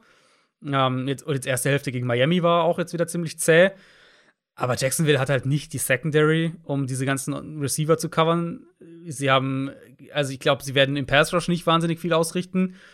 Und an dem Punkt ist dann schon die Frage, was genau ähm, stoppen die Jaguars denn und, und wie wollen sie diese ja. Receiver covern? Also ja, ich, äh, ich sehe da wenig, wo ich sage, äh, ich sehe da wenig, wo ich sage, da kann, da halten sie sie unter 30 und ich würde fast eher denken, die Bills, wenn die Bills das Spiel ernst nehmen, dann gehen sie eher Richtung 40. Komm, lass uns das kurz machen. Das wird nichts für die Jaguars. Das nee, wird nichts, weil auch, ich, also, ist, ja ja, die Defense hält vielleicht nicht die, die Bills Offense irgendwie einigermaßen in Schach. Das ist ja der eine Punkt, aber der andere Punkt ist ja auch auf der anderen Seite. Ähm, das ist ja vielleicht die beste, zumindest konstanteste Defense der NFL. Und die Jaguars Offense hatte Momente, aber gegen diese Defense reicht es nicht mal ein, zwei Momente im Spiel zu haben. Also, mhm. das ist auch das, das größte Mismatch in dieser Woche. 14,5 Punkte sind die Bills vorne. Sorry. das ja, also, es ist halt, ich hoffe halt wirklich für Trevor Lawrence, dass er, wie auch immer, dass die Umstände besser werden. Ob das einen neuen Coaching-Staff dann bedeutet, keine Ahnung. Also, wie auch immer das dann, wie das dann funktioniert. Aber Lawrence, auch gegen, gegen Seattle wieder, du hast halt, wenn ihr euch das Spiel anschaut, oder von mir aus nur die Offense der, der Jaguars anschaut, du siehst halt diese, du siehst halt, was er kann. Ja, klar. Und, und es ist, ist halt kein Geheimnis, ja. eklatant, wie wenig Hilfe er kriegt. Scheme individuell. Mhm. Jetzt ist Jamal Agnew irgendwie der Nummer 1 Receiver, offenbar, keine Ahnung. Aber Receiver, die da falsche Routes laufen, offenbar. Drops sind ein Problem. Das ist einfach wirklich bitter. Und da sehe ich äh, auf jeden Fall in dem Matchup vor allem auch wirklich die, die Gefahr, dass wenn ja. Jacksonville schematisch keine Antworten hat und äh, man muss davon ausgehen, dass sie keine haben, dass Trevor Lawrence den Ball halt lange halten muss gegen eine gute Secondary und dass er dann viel, viel Druck auch bekommt. Das nächste Spiel ist interessanter. Baltimore Ravens gegen Minnesota Vikings. Die Ravens kommen aus ihrer Bye Week, haben davor gegen die Bengals überraschend verloren und die Vikings haben gegen die Cowboys mit Backup Quarterback verloren. Die Vikings strugglen gewaltig. Wir haben ja schon in den News kurz drüber gesprochen, beziehungsweise ist angedeutet. Die Vikings sind sehr deprimierend. Die holen nicht ansatzweise das aus ihrer Offense raus, was man rausholen sollte, rausholen, rausholen könnte. Damit meine ich die Art und Weise, wie sie spielen, aber natürlich dann im Endeffekt auch den Ertrag. Sie haben Daniel Hunter verloren für den Rest der Saison, das hilft auch nicht gerade. Und den Schedule habe ich auch, glaube ich, schon mal thematisiert. Also ähm, letzte Woche die Cowboys, jetzt die Ravens, dann die Chargers und dann die Packers. Ja, äh, wenn die Vikings nicht schleunigst irgendwas ändern, dann stehen die 3 und 7 und die Saison ist gelaufen. Ja, die Gefahr besteht auf jeden Fall. Ich hatte das am Montagmorgen auf Twitter geschrieben, nachdem ich, ähm, nachdem ich das Spiel dann fertig geschaut hatte. Dieser Auftritt gegen Dallas war einfach so brutal enttäuschend. Und zwar nicht unbedingt, weil sie defensiv mehr Big Plays zugelassen haben, als ich gedacht hatte gegen Cooper Rush, sondern vor allem die offensive Herangehensweise. Die, zig kurze Pässe in die Flats, Play-Action zum Fullback, ich weiß gar nicht, CJ Ham hat, glaube ich, die meisten Targets gehabt oder die zweitmeisten für die, für die Vikings in dem Spiel. Der gesamte Gameplan war im Prinzip halt wirklich Run, dann ein kurzer Play-Action-Pass oder noch ein Run und dann halt versuchen, irgendwie langes Third Down per Pass irgendwie zu schaffen, was relativ selten geklappt hat.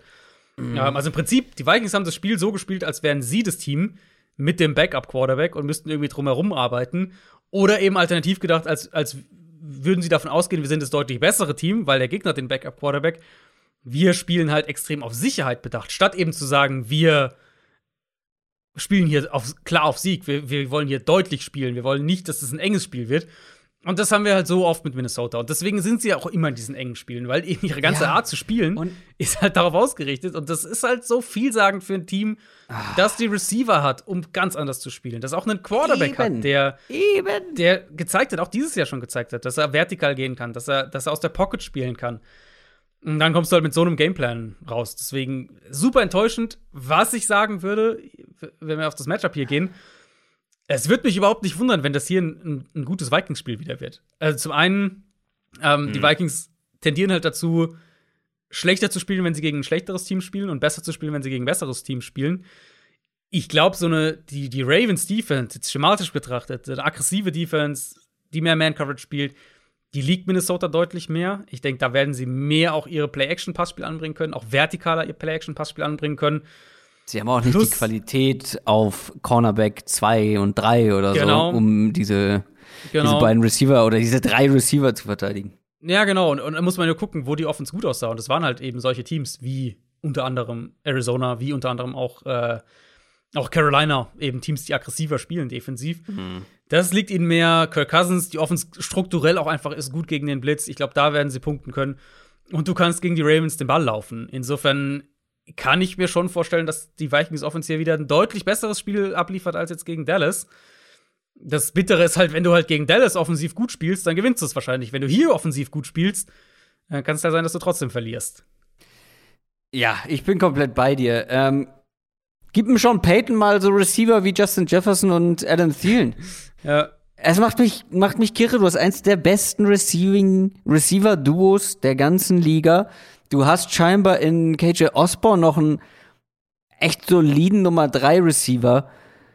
Ja, klar, wirf den Ball zu deinem Fullback, natürlich. Ja, es ist, es ist, es ist nicht zu wirklich, verstehen. Und jeder Drive sah auch irgendwie gleich aus, abgesehen von dem ersten. Aber gucken wir auf die andere Seite. Die Ravens mussten vor zwei Wochen, wie gesagt, eine überraschende Niederlage verdauen mussten jetzt lange verdauen, werden was gut machen wollen. Ja, und so richtig sehe ich einfach nicht, wer und wie man in der Vikings Defense oder mit der Vikings Defense Lama Jackson und diese Ravens Offense stoppen will, die bestimmt nicht, ja, nicht, nicht perfekt ist, aber sehr, sehr unangenehm. Und die Vikings haben in meinen Augen jetzt gerade auch ohne Daniel Hunter Ja. nicht die Qualität, um da mithalten zu können. Ja, es fehlt halt wirklich die, die elementarste Komponente im Prinzip aus dieser Defensive Line. Wie du Aus sagst, der ganzen die- Defense, oder? Also ja, jetzt mal irgendwo Ernst, ist strukturell kann, irgendwo kann man sagen, der ganzen Defense. Ähm, gerade eben mit, mit einer, jetzt in dem Matchup auch gerade gegen die Ravens O-Line, die ja immer noch so ein bisschen in der Findungsphase ist, die ein bisschen besser spielt, Mhm. ähm, aber die man auf jeden Fall angreifen kann. Ohne Hunter traue ich das Minnesota deutlich weniger zu. Dann fehlt Patrick Peterson natürlich in der Secondary immer noch. Cornerbacks sind wackelig. Wir haben von den Ravens gesehen dieses Jahr, dass sie auch, selbst wenn wir jetzt sagen, okay, die Vikings haben immer noch ihre beiden Defensive Tackles, die stark gegen den Run sind. Wir haben Everson Griffin auf der einen Edge-Position, der gut gegen den Run ist. Also sie haben immer noch genug Leute, die den, sie haben gute Linebacker. Ähm, ich denke jetzt nicht, dass die, die, die Ravens hier über die Vikings drüber laufen. Aber wir haben halt von Baltimore gesehen, dass sie da auch wirklich Spiele durch die Luft gewinnen können. Dass sie, ähm, dass ihre Wide Receiver-Gruppe gesünder wird. Rashad Bateman war zurück vor der Bye Week. Ich will auf keinen Fall ausschließen, dass Baltimore auch am Boden Erfolg haben kann, aber ich denke halt, dass sie gerade durch die Luft hier angreifen werden. Und dann bin ich natürlich gespannt, inwieweit sie die Bye Week vielleicht auch genutzt haben, um Dinge umzustellen. Ravens haben einen sehr guten Coaching-Staff. Die werden, denke ich, eine gute Selbstanalyse betrieben haben und dann vielleicht kommen sie mit ein, zwei anderen Sachen noch raus aus der Bye Week. Ich denke, das wird ein relativ punktreiches Spiel tatsächlich. Und ich glaube auch, dass, ähm, dass beide Teams gerade, ähm, was, was so die, die, Big Plays, das vertikale Passspiel angeht, dass beide Teams da Erfolg haben werden. Meinst du etwa, die Ravens haben mehr Analytiker oder Analysten? Wie sagt man? Was ist der, was ist der richtige Terminus? Das ist, glaube ich, äh, ganz gut, ja. Äh, mehr Analysten als die Bengals? Gab es einen schönen Artikel gerade. Ich glaube, bei ESPN war das. Die haben eine einzige Person, die sich da. Ja, ja. um die Ich glaub, Analytics die Ravens haben die kümmert. meisten, oder? Haben die nicht irgendwie Ja, ja, die sind auf jeden Fall ganz weit vorne. sieben oder sowas? Ich glaube, also viele Teams haben so drei, glaube ich, mittlerweile. Drei, zwei, drei, vier. Ähm, ich glaube, die, die Ravens waren da, zumindest waren die sehr, sehr lange äh, das Nummer eins Team. Und wahrscheinlich sind es immer noch.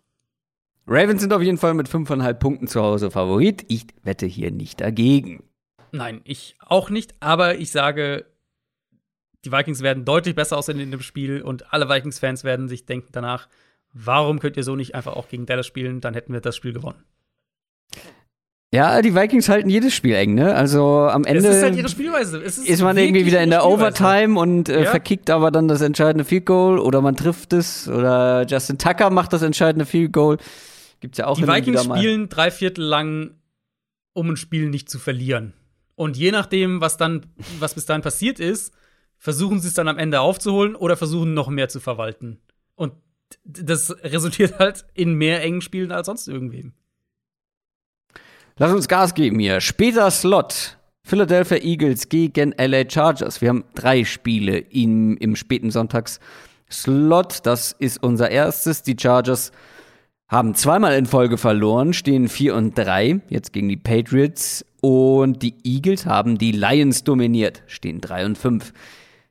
Was ist mit den Chargers los? Sollte da mein, ähm, mein Alarmlevel höher sein, als es ist? Oder ich mache mir hier noch wie- relativ wie wenig? Sorgen. Wenn wir Es den, den geht, also, Browns-Parameter Browns ist höher. Ja. Und das sind ja meine, meine, meine beiden ja. Championship-Teams. Ähm, Mhm. Bei den Browns ist, er, ist der Alarmpegel höher als bei den Chargers. Also ich sag mal so, die Chargers Offense hat jetzt zwei schlechte Spiele mit der Bye Week drumherum, äh, beziehungsweise der Bye Week dazwischen. Und ähm, das fühlt sich dann natürlich noch mal ekliger an, so aus, äh, ne, weil es sich so anfühlt, als wären sie jetzt drei Wochen mies gewesen. Wir hatten ja sogar ein bisschen drauf spekuliert letzte Woche, weil die Patriots natürlich defensiv einige Dinge ähnlich machen von der Herangehensweise her wie die Ravens, gegen die sie ja Ich vor der habe Bye ehrlich gesagt einen Bounceback erwartet, aber ja. Wir hatten aber das zumindest angesprochen, dass Ja, es halt das ein. Problem sein könnte. Und letztlich war es auch so. Die Patriots haben extrem variabel gespielt defensiv, haben ihre, ihre Rusher pre-Snap unklar gelassen, dann auf einmal droppt der Edge-Verteidiger in Coverage und dann kommen wieder irgendwie zwei Stunts und dann auf einmal hast du hast super viele Rotationen nach dem Snap in Coverage. Ähm, viel Too High gespielt, viel Zone gespielt, mehr als wir das von den Patriots kennen. Sie haben halt der Chargers Offense und, und Justin Herbert einfach wahnsinnig viel entgegengeworfen. Und wir haben schon gegen die Ravens gesehen, dass die Chargers sich da ähm, offensiv vielleicht noch ein bisschen zu sehr auf, auf Herberts Arm und auf die individuelle Qualität verlassen und vor allem eben, dass sie immer noch Probleme damit haben, das Passspiel ein bisschen weiter nach hinten zu verlagern. Also sie leben halt sehr in diesem Kurzpassspiel und das eben viel über individuelle Spieler, über Eckler, über, über Keenan Allen. Und in den ersten Wochen der Saison, und ich hatte das damals auch kritisiert, aber in den ersten Wochen der Saison hat es halt funktioniert, weil sie bei Third Down unfassbar stark waren. Ähm, das ist halt jetzt gegen die Ravens und Patriots deutlich wieder runtergegangen. Die gute Nachricht für alle Chargers-Fans ist, das wird hier ein völlig anderes Spiel. Klar, die Eagles mhm. haben eine gute Defensive Line.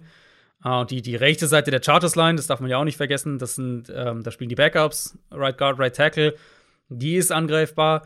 Aber das, also, was die Eagles quasi haben, ein guter Foreman-Rush, das ist nicht das, was die Chargers auf uns lahmlegt, in meinen Augen. Zumindest nicht in erster Linie. Und dann bekommst du viel, viel statische Coverage, viel Cover 2, Cover 4. Und ich glaube einfach, das wird den Chargers wieder viel mehr liegen. Und das wird ein Spiel sein, wo Keenan Allen, wo Austin Eckler Monsterzahlen auflegen könnten. Zumindest einer von beiden, vielleicht auch beide. Und letztlich halt ein Spiel, glaube ich, in dem die Chargers wieder deutlich mehr Erfolg gerade im Passspiel haben werden. Gerade auch was das Kurz- und, und dann auch das Intermediate Passing Game angeht. Also ich denke, wir werden eine, eine deutlich andere Chargers Offense sehen. Nicht, weil die Chargers was anderes machen, sondern weil es einfach das Matchup ist, was deutlich besser für sie ist. Mike Williams Disrespect ist auf jeden Fall real. Ja, gut, äh, das Ding ist halt, wenn du halt gegen so eine Defense spielst, die, die viel Cover 2, Cover 4 spielst, sind natürlich die vertikalen Shots schwieriger. Ja, gut, aber Mike Williams konnte bisher in der Saison ja auch damit überzeugen, dass er eben nicht nur diese langen Dinger da irgendwie wegfischt, sondern stimmt, ja. mehr macht. Aber wenn du mich jetzt fragst, wer hier mehr Catches und Yards hat, dann äh, gehe ich auf Keenan Allen. Ich glaube, es wird ein Bounceback-Spiel von Mike Williams, will aber nicht gegen deinen Take wetten, weil das kann trotzdem sein. Am Ende ist es eh Austin Eckler, der irgendwie zehn Wahrscheinlich. Äh, Jet Cook. Mm, Eagles ja. Offense auf der anderen Seite. Ich weiß nicht, ich kann nicht jede Woche erzählen, dass ich einfach sehr wenig von dem verstehe, was Nick Sirianni da machen will. In dieser Offense. Das ja gut, was willst du aus dem Lions-Spiel überhaupt mitnehmen? Ist ja naja, gar nicht. Ja, ich kann dir sagen, was ich aus dem Lions-Spiel mitnehme und was ich nicht verstehe. Kenneth Gainwell. oh ja, stimmt. Ach du meine Güte, ja. ja Kenneth Gainwell hatte eine größere Rolle mit Miles Sanders als ohne Miles Sanders. Mhm. Wie um alles in der Welt kann das sein? Von 32 Snaps auf 20 Snaps. Ja, Höchstwert in Sachen Rushing Attempts und so weiter, aber nicht in der Endzone. Da waren plötzlich äh, Boston Scott war plötzlich wieder mhm. Goal Line Back. Boston Scott. Bo Goal Line Back Boston Scott. Höher, nicht viel größer als eine Bierkiste, aber ja. Ähm, ich wollte jetzt sagen, nicht viel größer als du, aber okay. ich darf das so sagen. aber es stimmt, er ist nicht viel größer als ich. Ähm, ja, und Jordan Howard ist auf einmal auch wieder äh, da. Aber auch Stimmt. von sieben Targets auf null Targets für Kenneth Gainwell. Er hat ja kaum gespielt, er war ja kaum auf dem Feld. Also, 20 Snaps.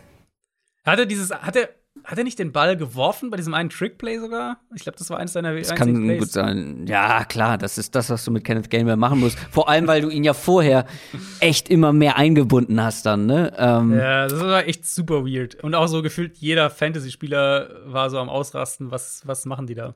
Ich habe den in mehreren Ligen natürlich aufgestellt, weil ich überzeugt davon war, dass seine Rolle jetzt eben natürlich größer wird, wenn. Egal. Äh, Nick Seriani und ich werden keine Freunde mehr. Ähm, das Ding ist, gegen die Lions sah das alles ganz toll aus. Gegen die Chargers wird es halt deutlich schwerer. Wird deutlich schwerer, ja. Ich meine, wann, also das, was ich ja vorhin äh, gesagt hatte, was willst du groß aus dem Spiel mitnehmen? Die Eagles haben das Spiel gewonnen mit, was war das denn? Was hatten sie am Ende? 40 Punkte? Ich hab's gar nicht mehr genau im Zettel. Ähm, mit elf Completions im Passspiel. Und zwei davon waren von Gardner Minshew, der halt in der absoluten Garbage Time dann noch reinkam. 46 Runs für 236 Yards und vier Touch Touchdowns. Das sind so Navy Triple Option Zahlen. Ähm, dementsprechend würde ich da relativ wenig mitnehmen aus dem Spiel, abgesehen davon, dass die Lions echt schlecht sind. Aber wir haben jetzt oft schon drüber gesprochen, die Run-Defense der Chargers ist auch nicht gut. Mhm. Ähm, hier sehe ich schon die Gefahr aus Chargers Sicht, dass die Eagles, gerade auch jetzt mit ihrer Offensive Line, die, die auch besser spielt, dass sie da die Eagles schon ordentlich dominieren werden, also dass die Eagles mhm. dominieren werden, so rum, und dass Philadelphia den Ball auch sehr gut laufen kann. Das wäre so die, das Risiko. Auf der anderen Seite sage ich halt auch, das wird eben ein Spiel sein, wo die Eagles nicht einfach offensiv schalten und walten können, weil die gegnerische Offense nichts zustande bringt, sondern wenn wir an meinen Take von eben anknüpfen und ich sage, die Chargers Offense wird hier ein deutlich besseres Spiel wieder machen, dann werden die Eagles halt mitgehen müssen und dann wird es nicht alleine über das Run-Game funktionieren. Trotzdem denke ich, dass es ein Spiel ist, was eng bleibt, weil die Eagles den Ball sehr gut laufen können. Ist auf jeden Fall auch ein richtungsweisendes Spiel, finde ich, für die Chargers, weil die Eagles mhm.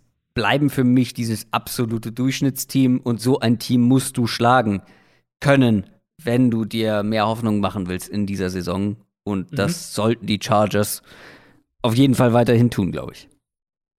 Du ja, gehst. Ja. Ähm, ich habe mir tatsächlich bei diesem Spiel ausnahmsweise nicht die Quoten aufgeschrieben. Chargers ich trage sind das ganz knapp äh, Favorit mit einem Punkt. Ah. Ja, also ich sehe es deutlicher. Du nicht?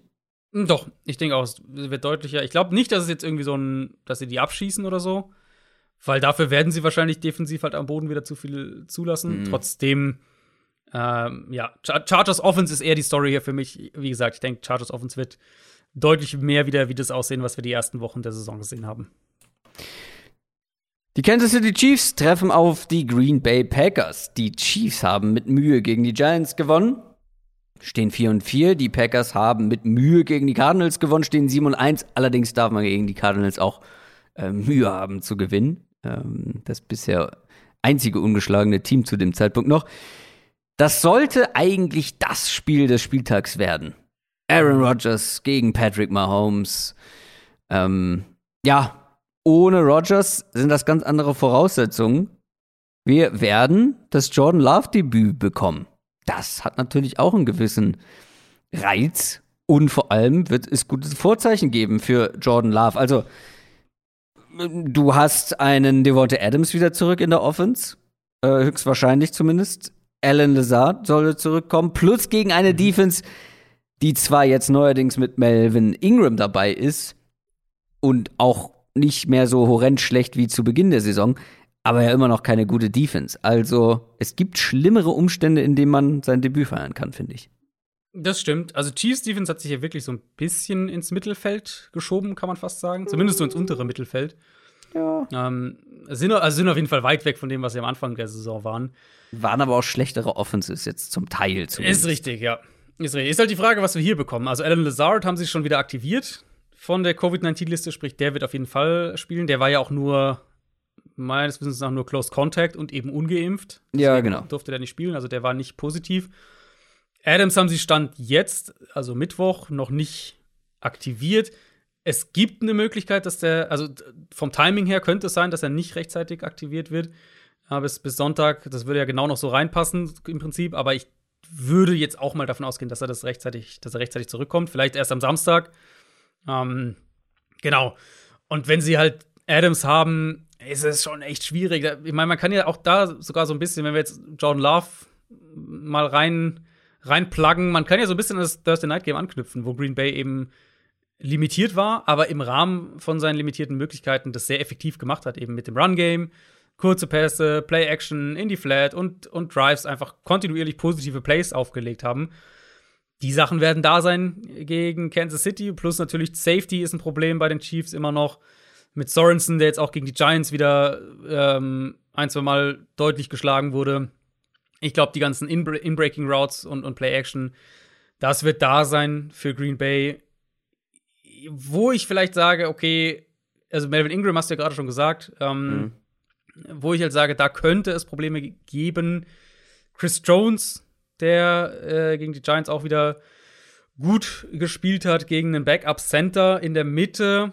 Das könnte so ein Mismatch sein. Und wenn du dann jetzt halt noch einen, einen Ingram gegenüber von Frank Clark hast, und Clark war jetzt ja auch mal einigermaßen wieder in Ordnung gegen die Giants, vielleicht kriegst du da aus Chiefs Sicht mal ein bisschen was an deiner Front hin, dass du da ein bisschen einen besseren mhm. Zugriff bekommst. Ich weiß, wissen glaube nicht, ob David Bakhtiari spielt für die Packers. Das wäre, ähm, das wäre noch die, die, was natürlich der, der Packers Line deutlich höheren Floor wiedergeben würde.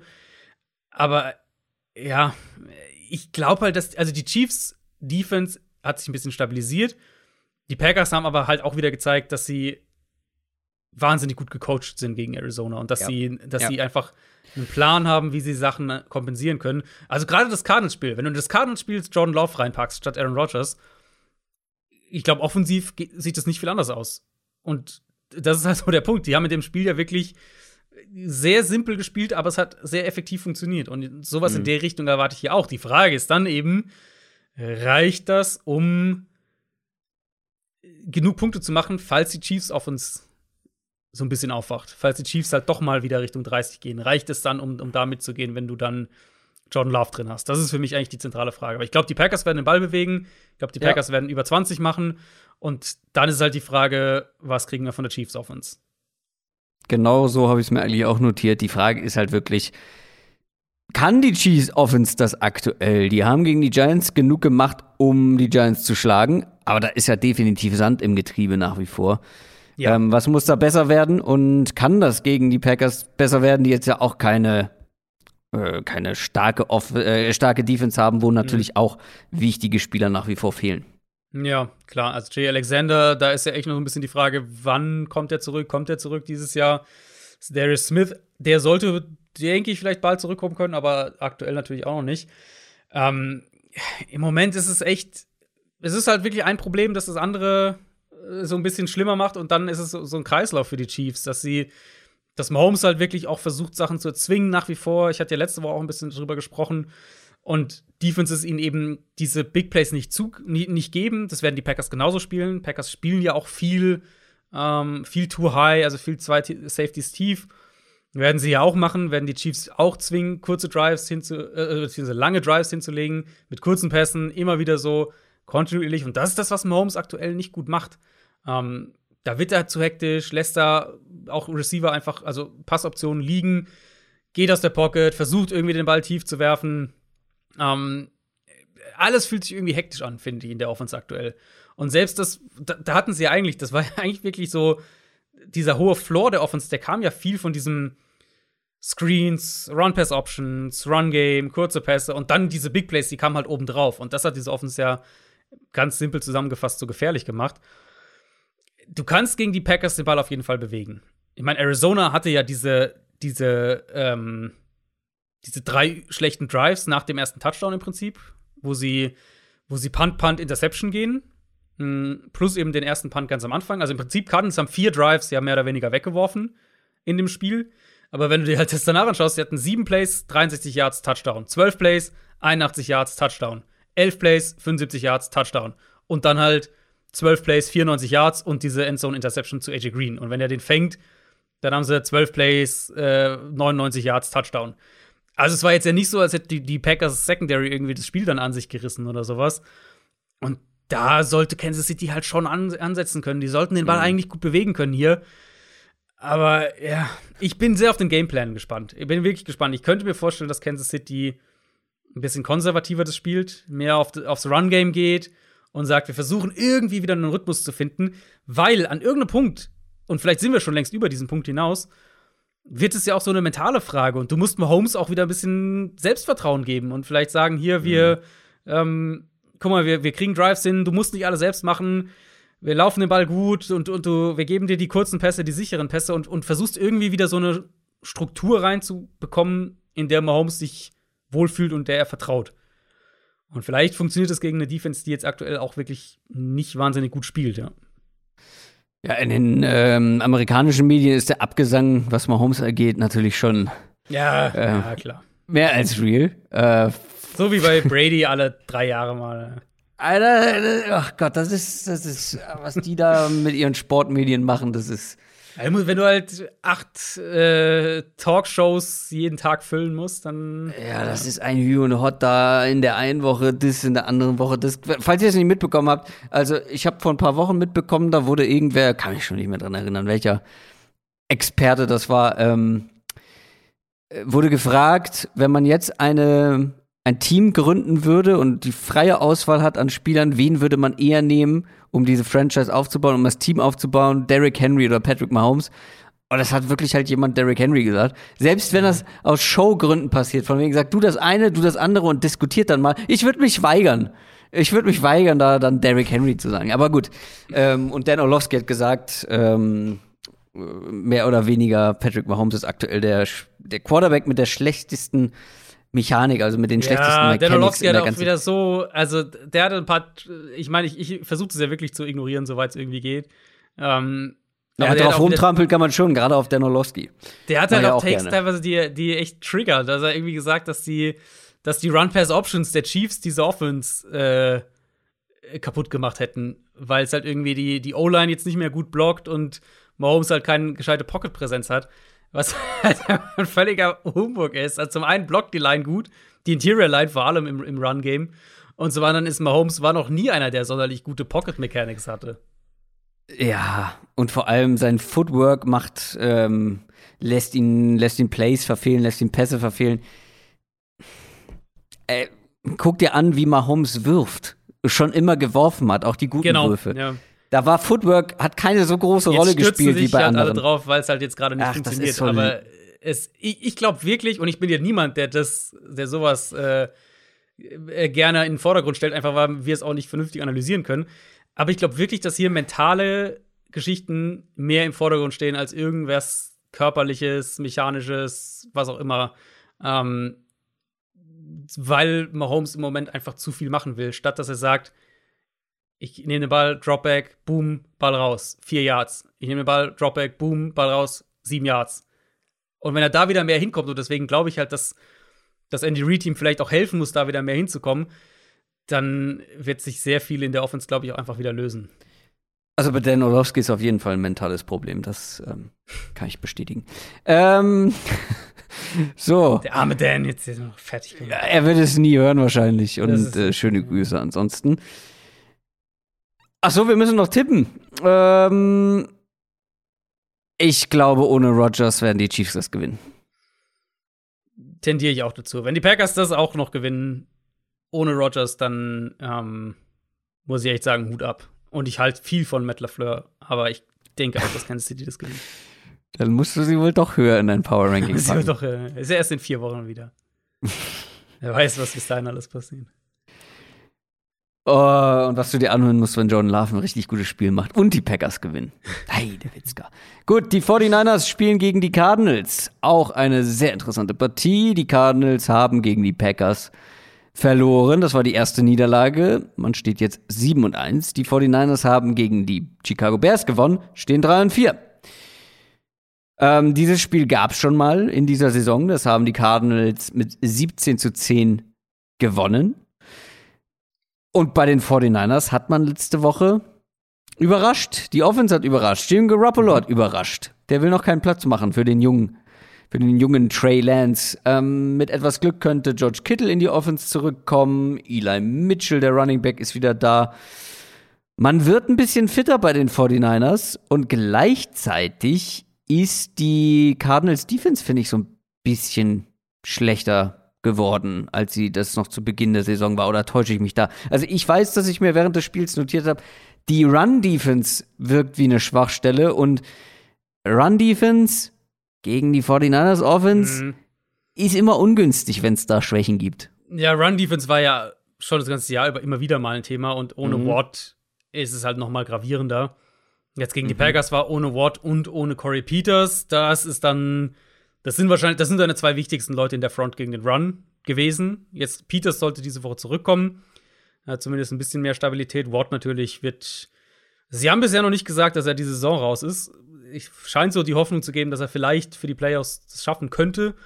Aber Regular Season, denke ich, ist relativ sicher, dass wir nicht mehr sehen. Ähm, ja, wir haben jetzt gerade über die Packers gesprochen und, und du hast schon noch mal über das Spiel kurz gesprochen. Ich glaube, das könnte ein relativ ähnliches Spiel werden aus Cardinals Sicht, weil einfach du, also, okay, oder anders gesagt, ähm, wenn wir, wenn Kyle Shannon diesen Packers Gameplan vom Donnerstagabend sieht, der im Prinzip nur aus kurzen Pässen, Rollouts mit kurzen Pässen und, und Runs bestand, dann wird er sich sagen, so spielen wir das auch. Und wenn wir dann noch hier und da ein paar explosivere Plays als die Packers bekommen, ob das Ja, jetzt am after, Boden ist, after Catch. Vor allem. Genau, After Catch eben, wo die Packers halt dann relativ wenig gekriegt haben in dem Spiel. Ähm, und wo San Francisco natürlich, vor allem wenn Kittel auch noch zurückkommt, aber mit Debo Samuel in erster Linie, ganz andere Möglichkeiten haben, Ja. dann ko- kommst du halt auf 20, 25 Punkte und dann ähm, muss der Gegner das halt erstmal matchen. So. Das sehe ich hier schon. Und ich bin auch ähm, der Meinung, dass sie gegen, gegen Chicago, ich hatte das am Montag getweetet, dann glaube ich auch, auf jeden Fall nachdem ich das Spiel geschaut hatte, dass es wirklich das erste Spiel für mich in der Saison war, wo ich wirklich den Eindruck hatte, dass Garoppolo die Offense besser macht. Ähm, Mhm. hat auch ein bisschen aggressiver gespielt, hat ein paar engere Fenster getroffen, solche Sachen in der zweiten Hälfte vor allem. Und äh, ja, also war so das Musterbeispiel für mich dafür, dass diese Offense mit Garoppolo eben immer noch funktioniert, sofern die anderen Komponenten da sind. Sprich, die Screens funktionieren, Yards after Catch funktionieren und das Run-Game funktioniert. Und das hat gegen Chicago alles wieder deutlich besser geklappt. Und gegen Arizona muss man davon ausgehen, dass sie den Ball auch laufen können. Und dann ist halt die Frage, ob die Cardinals die anderen Sachen besser verhindern, eher verhindern als Chicago. Aus diesem ersten Spiel vor vier Wochen kann man ja eigentlich wenig mitnehmen, weil da hat Trey Lance gespielt und das war dann von der Herangehensweise natürlich ein anderes Spiel. Viel Run-Game auch über Trey Lance. Das wird sicher anders laufen. Arizona muss Garoppolo zu Fehlern bringen in dem Spiel. Ansonsten wird es, glaube ich, echt schwer. Ansonsten kriegt man wieder so ein Spiel, wo du halt sehr, sehr unangenehm äh, viele lange Drives und viele lange Scoring-Drives vor allem auch kassierst. Wo man aber ein bisschen mehr mit aus dem ersten Spiel nehmen kann, ist ja, was die Cardinals Offense angeht, die in dem Matchup das erste Mal nicht so richtig gut aussah, äh, wenn ich mich richtig erinnere. Und ja, wie gesagt, auch nur 17 Punkte gemacht hat. Ähm, AJ Green kam gerade rein, die Meldung, positiver Corona-Test Mhm. wird äh, dementsprechend nicht spielen. Ähm, ist vielleicht jetzt nicht der aller, allerwichtigste Spieler in dieser Offense. Ähm, Gerade wenn wir uns das letzte Play dann auch noch mal anschauen gegen, gegen die Packers. Ähm, aber trotzdem natürlich eine Schwächung, ganz klar. Ähm, wie glaubst du, da konnte man jetzt was draus lernen? Was kann man besser machen als im ersten Matchup gegen die 49ers? Oder wird das wieder eine schwierige Angelegenheit für Kyler Murray und Co.?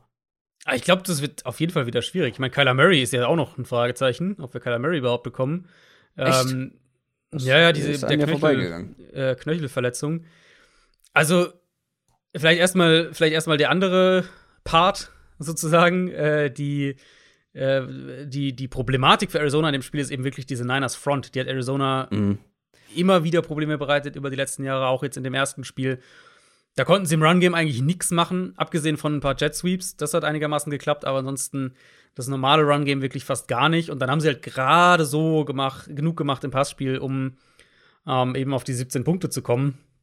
Ich könnte mir vorstellen, dass es ein Spiel wird, wo ohne AJ Green, wo ähm, die Spieler in der Mitte wichtiger werden. Also wenn Green nicht spielt, wird Kirk ja wahrscheinlich nach außen rücken. Und wo dann für mich vor allem Zach Ertz und Rondell Moore wichtig sind, vom, rein vom, Mhm. von, der, von, der, von den Matchups her. Ertz natürlich äh, war damals noch nicht mit dabei. Ja, das wird Arizona aber auch brauchen, um zumindest eben auf diese 25 Punkte zu kommen, die sie, glaube ich, brauchen, Mhm. um das Spiel zu gewinnen. Äh, Rodney Hudson sollte zurückkommen. Das wäre natürlich sehr wichtig, nachdem die Cardinals ja gegen die Packers mittlerweile beim dritten Center angekommen waren. Ähm, das wäre deutliche, deutliche Stabilisierung für die Offensive Line. Und dann ist eben der Knöchel von Murray. Äh, hat sie, der hatte sich ja bei dem letzten Drive gegen die Packers verletzt. Da gab es dann Berichte, dass er damit ein bis drei Wochen ausfallen könnte. Mm, Das war dann aber sehr, also sehr vage. Äh, hieß dann auch, ja, könnte aber auch sein, dass er diese Woche schon wieder spielt. Murray hat jetzt heute, also am Mittwoch, äh, hat er seine Pressekonferenz gehabt und da hat er gemeint, ja, er fühlt sich eigentlich ganz gut. Gibt aber eben auch Berichte, dass Murray zwar so bei 70 Prozent ist, vielleicht, aber ähm, dass die Cardinals ihn halt ähnlich wie was die Cowboys mit Prescott gemacht haben, dass sie ihn halt vielleicht raushalten, damit der Knöchel verheilt. Er hat ja auch die, diese Schulterproblematik gehabt. Er hat letztens auch am Finger was gehabt, dass sie vielleicht sagen, wir nehmen ihn mal ein Spiel raus, geben ihm wirklich so, Mhm. bei, äh, also ähm, diese Mini-Buy quasi nach dem Thursday Night Game plus ein Spiel Pause und lassen ihn fit werden und lassen ihn dann wieder spielen. Durchaus möglich, dass es in die Richtung geht. King Spirit hat eigentlich nur angedeutet, das wird halt eine Game-Time-Decision wahrscheinlich sein, ob er spielt. Ich, also, wenn du mich heute fragst, ich kann mir, kann mir vorstellen, dass sie ihn nicht spielen lassen, dass sie ihn ein Spiel rausnehmen. Und dann hast du halt Colt McCoy und es ist natürlich, sowieso und, und kein AJ Green und so weiter. Ja. Und wer weiß, was da noch Corona-mäßig passiert, muss man ja auch sagen. Äh, also es war Green und auch Demetrius Harris, der Backup-Tight End, der auch positiv getestet wurde. Ähm, wer weiß, was da noch kommt bis Sonntag. Ja, das könnte ein Spiel werden, wo die Cardinals offensiv dann auch doch Probleme kriegen. Die 49ers sind, stand jetzt Außenseiter mit, mm, beziehungsweise die Cardinals sind Favorit mit anderthalb Punkten vorne bei den Buchmachern. Ähm, die Cardinals, die, die, die Murray-Verletzung hatte ich tatsächlich nicht so präsent. Wenn Kyler Murray ausfällt, dann würde ich auf die 49ers tippen, weil ich wäre so schon dazu bereit gewesen zu sagen, ja, mit etwas Glück können die 49ers das eben gewinnen, weil das Matchup halt auf vielen oder an vielen Stellen so gut ist aus San Franciscos Sicht. Aber ohne Kyler Murray sehe ich da wirklich, habe ich da ja. nicht viel Hoffnung. Ja, und Kyler Murray, der halt vielleicht bei, weiß nicht, 80 Prozent ist und nicht gescheit laufen kann. Ja. Ist auch nochmal so ein wäre ich, glaube ich, immer noch leicht bei den Cardinals. Dann wäre ich, also wenn Murray spielt, dann wäre er ja dementsprechend fit genug, dass sie sagen, wir vertrauen ihm sozusagen. Ja. Ähm, dann wäre ich auch bei Arizona. Ich, das, äh, diese, die Spieler gegen die Niners sind immer eklig für Arizona, einfach weil die Front ihnen Probleme bereitet. Und wenn, äh, wenn jetzt halt schon, wenn jetzt halt noch offensiv Leute fehlen, mhm. AJ Green wird nicht spielen können, auch, auch geimpft wird er nicht rechtzeitig dann wieder sich freitesten. Ähm, das wäre zumindest sehr überraschend. Dann wird es, glaube ich, auch das, das wird, glaube ich, ein zähes Spiel auf jeden Fall. Kommen wir zum Sunday Night Game. LA Rams gegen Tennessee Titans. Ich glaube, das wird ein super Spiel. Könnte es auf jeden Fall werden. Die Titans, vier Spiele ungeschlagen. Auch die Colts haben sie besiegt in Overtime. Und auch die Rams, vier Spiele in Folge ungeschlagen. Die haben souverän gegen die Texans gewonnen. Wie gesagt, äh, nicht vom Ergebnis blenden lassen. Zwei der besten Teams der NFL, die hier aufeinandertreffen in einem Primetime-Spiel. Mal wieder die Titans mit einem Primetime-Spiel. Ähm, da bin ich gespannt, ob sie wieder das beste Gesicht zeigen. Allerdings so ein bisschen unterschiedliche Vorzeichen sportlich. Äh, gerade wenn man die Shortfolge von uns gehört hat, weiß man das. Die Titans haben gerade einen ihrer, ihrer besten Spieler verloren mit Derrick Henry und die Rams bekommen einen der besten Pass-Rusher der letzten zehn Jahre ins Team. Ja. Das ähm, ist einfach eine, schon mal eine, eine interessante Storyline. Und ich glaube halt auch aus Rams Sicht ein ganz gutes Matchup, ähm, weil ich bin gespannt darauf, wie eine Henry-lose Titans-Offense gegen eine individuell noch mal stärkere Rams-Defense auftreten wird, wie die mhm. aussehen wird. Und vor allem hat man ja jetzt Adrian Peterson als Ersatz verpflichtet. Ja. Ja. Was glaubst du, wie groß wird sein Impact sein? Vor allem, nachdem du ihn in unserer Hörerliga äh, nicht vom Waiver Wire bekommen konntest, ähm, obwohl du die Höchstsumme geboten hast. Ein Konkurrent, ich. Ein, ein Konkurrent hat auch die Höchstsumme geboten, äh, war leider in der äh, Priorisierung weiter oben. Ähm, ich weiß nicht, wer das sein könnte, aber ähm, da muss ja jemand sein, der schlechter ist als ich, weil sonst äh, wäre er nicht über mir. Nee, nee, nee, nee, nee, das verstehst du falsch. Ähm, ich bin ja nicht schlechter als du in der Hörerliga. Ähm, ich möchte das kurz aufklären an der Stelle. Ich bin, äh, ich stehe mit 6 und 2 auf Platz 1 meiner Division. Du hast einen Sieg weniger, 5 und 3. Nur ich habe letzte Woche verloren, aus taktischen ja. Gründen logischerweise, mhm. Um einfach Adrian Peterson zu bekommen. Äh, ja. Was glaubst du, wie, wie äh, stark wird er sein in seinem ersten Auftritt? Ich, also noch wissen wir gar nicht mehr sicher, ob er spielt jetzt direkt. Ah ja, okay. Ich, ich gehe davon aus, ehrlicherweise, aber äh, mal schauen. Ich bin für Trade-Angebote offen, also. ähm, sie werden, denke ich, den Ball, sie werden es schon irgendwie aufteilen im Backfield, weil selbst wenn du sagst, Peterson kann direkt spielen, wird der ja nicht gleich irgendwie 25 Carries bekommen können. Ich hatte das ja in unserem Short so ein bisschen auch angesprochen. Für mich wirklich die spannendste Frage ist, ob die Titans ihre Offense anders aufziehen ohne Derrick Henry. Also ob sie die Offense strukturell anders aufziehen. Sprich, ob sie beispielsweise sagen, naja, wir können nicht mehr im gleichen Ausmaß Play-Action spielen, weil wir eben nicht denken, dass Teams unser Run-Game ohne Henry auf die gleiche Art und Weise respektieren, selbst wenn wir ihnen die gleichen Formationen und die gleichen engen Boxes und so weiter präsentieren.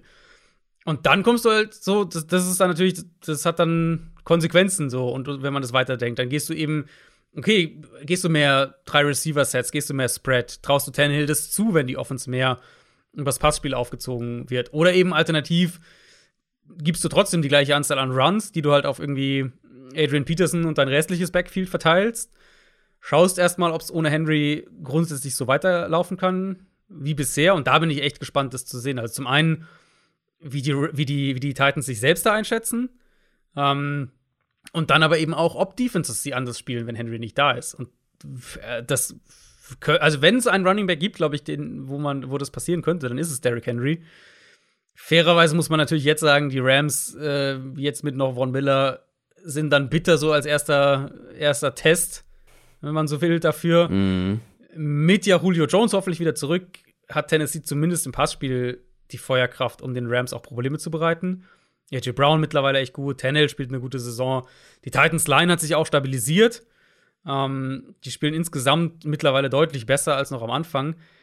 Aber auch hier gilt eben, wenn sie, ob jetzt sagen wir durch, äh, ob es jetzt durch die Henry-Verletzung ist oder halt auch einfach durch den Spielverlauf, ähm, weil sie halt irgendwie mit den Rams mithalten müssen, wenn sie an den Punkt kommen, an dem ihre Offense anders aufgezogen werden muss, dann ist es natürlich für so eine Line noch mal eine andere Prüfung. Äh, Gerade jetzt gegen so eine Rams Front, wo Von Miller irgendwie so der Nummer 2, Nummer 3 Pass Rusher ist.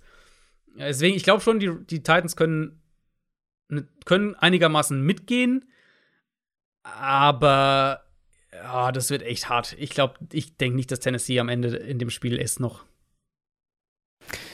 Ja, auf der anderen Seite hat man halt auch eine sehr gute Rams-Offense, die man da verteidigen muss. Richtig. Ähm, Stafford spielt gut, Van Jefferson gefällt mir richtig gut, Daryl Henderson ist angekommen bei den Rams, äh, Cooper Cup sowieso, Robert Woods ist auch noch da. Ähm, vor allem dann auch noch eine, eine ganz gute Line und da wird es dann schwer für die Titans mit ihrer Stärke zu punkten mit der Front, weil die brauchen einen gewissen Impact mit der Front, um halt dahinter irgendwie nicht auseinanderzuklappen mit den, mit den ganzen verletzten Spielern. Also äh, an vielen Stellen einfach keine guten Matchups für die Titans. Ja, ja, ähm, es gibt im Moment auch einfach keine Offense, die so einen hohen Floor hat wie die Rams. Das ist schon auch heftig. Mhm. So klar, der Schedule war jetzt relativ angenehm, muss man auch sagen. Houston, Detroit und die Giants waren jetzt die letzten drei Spiele.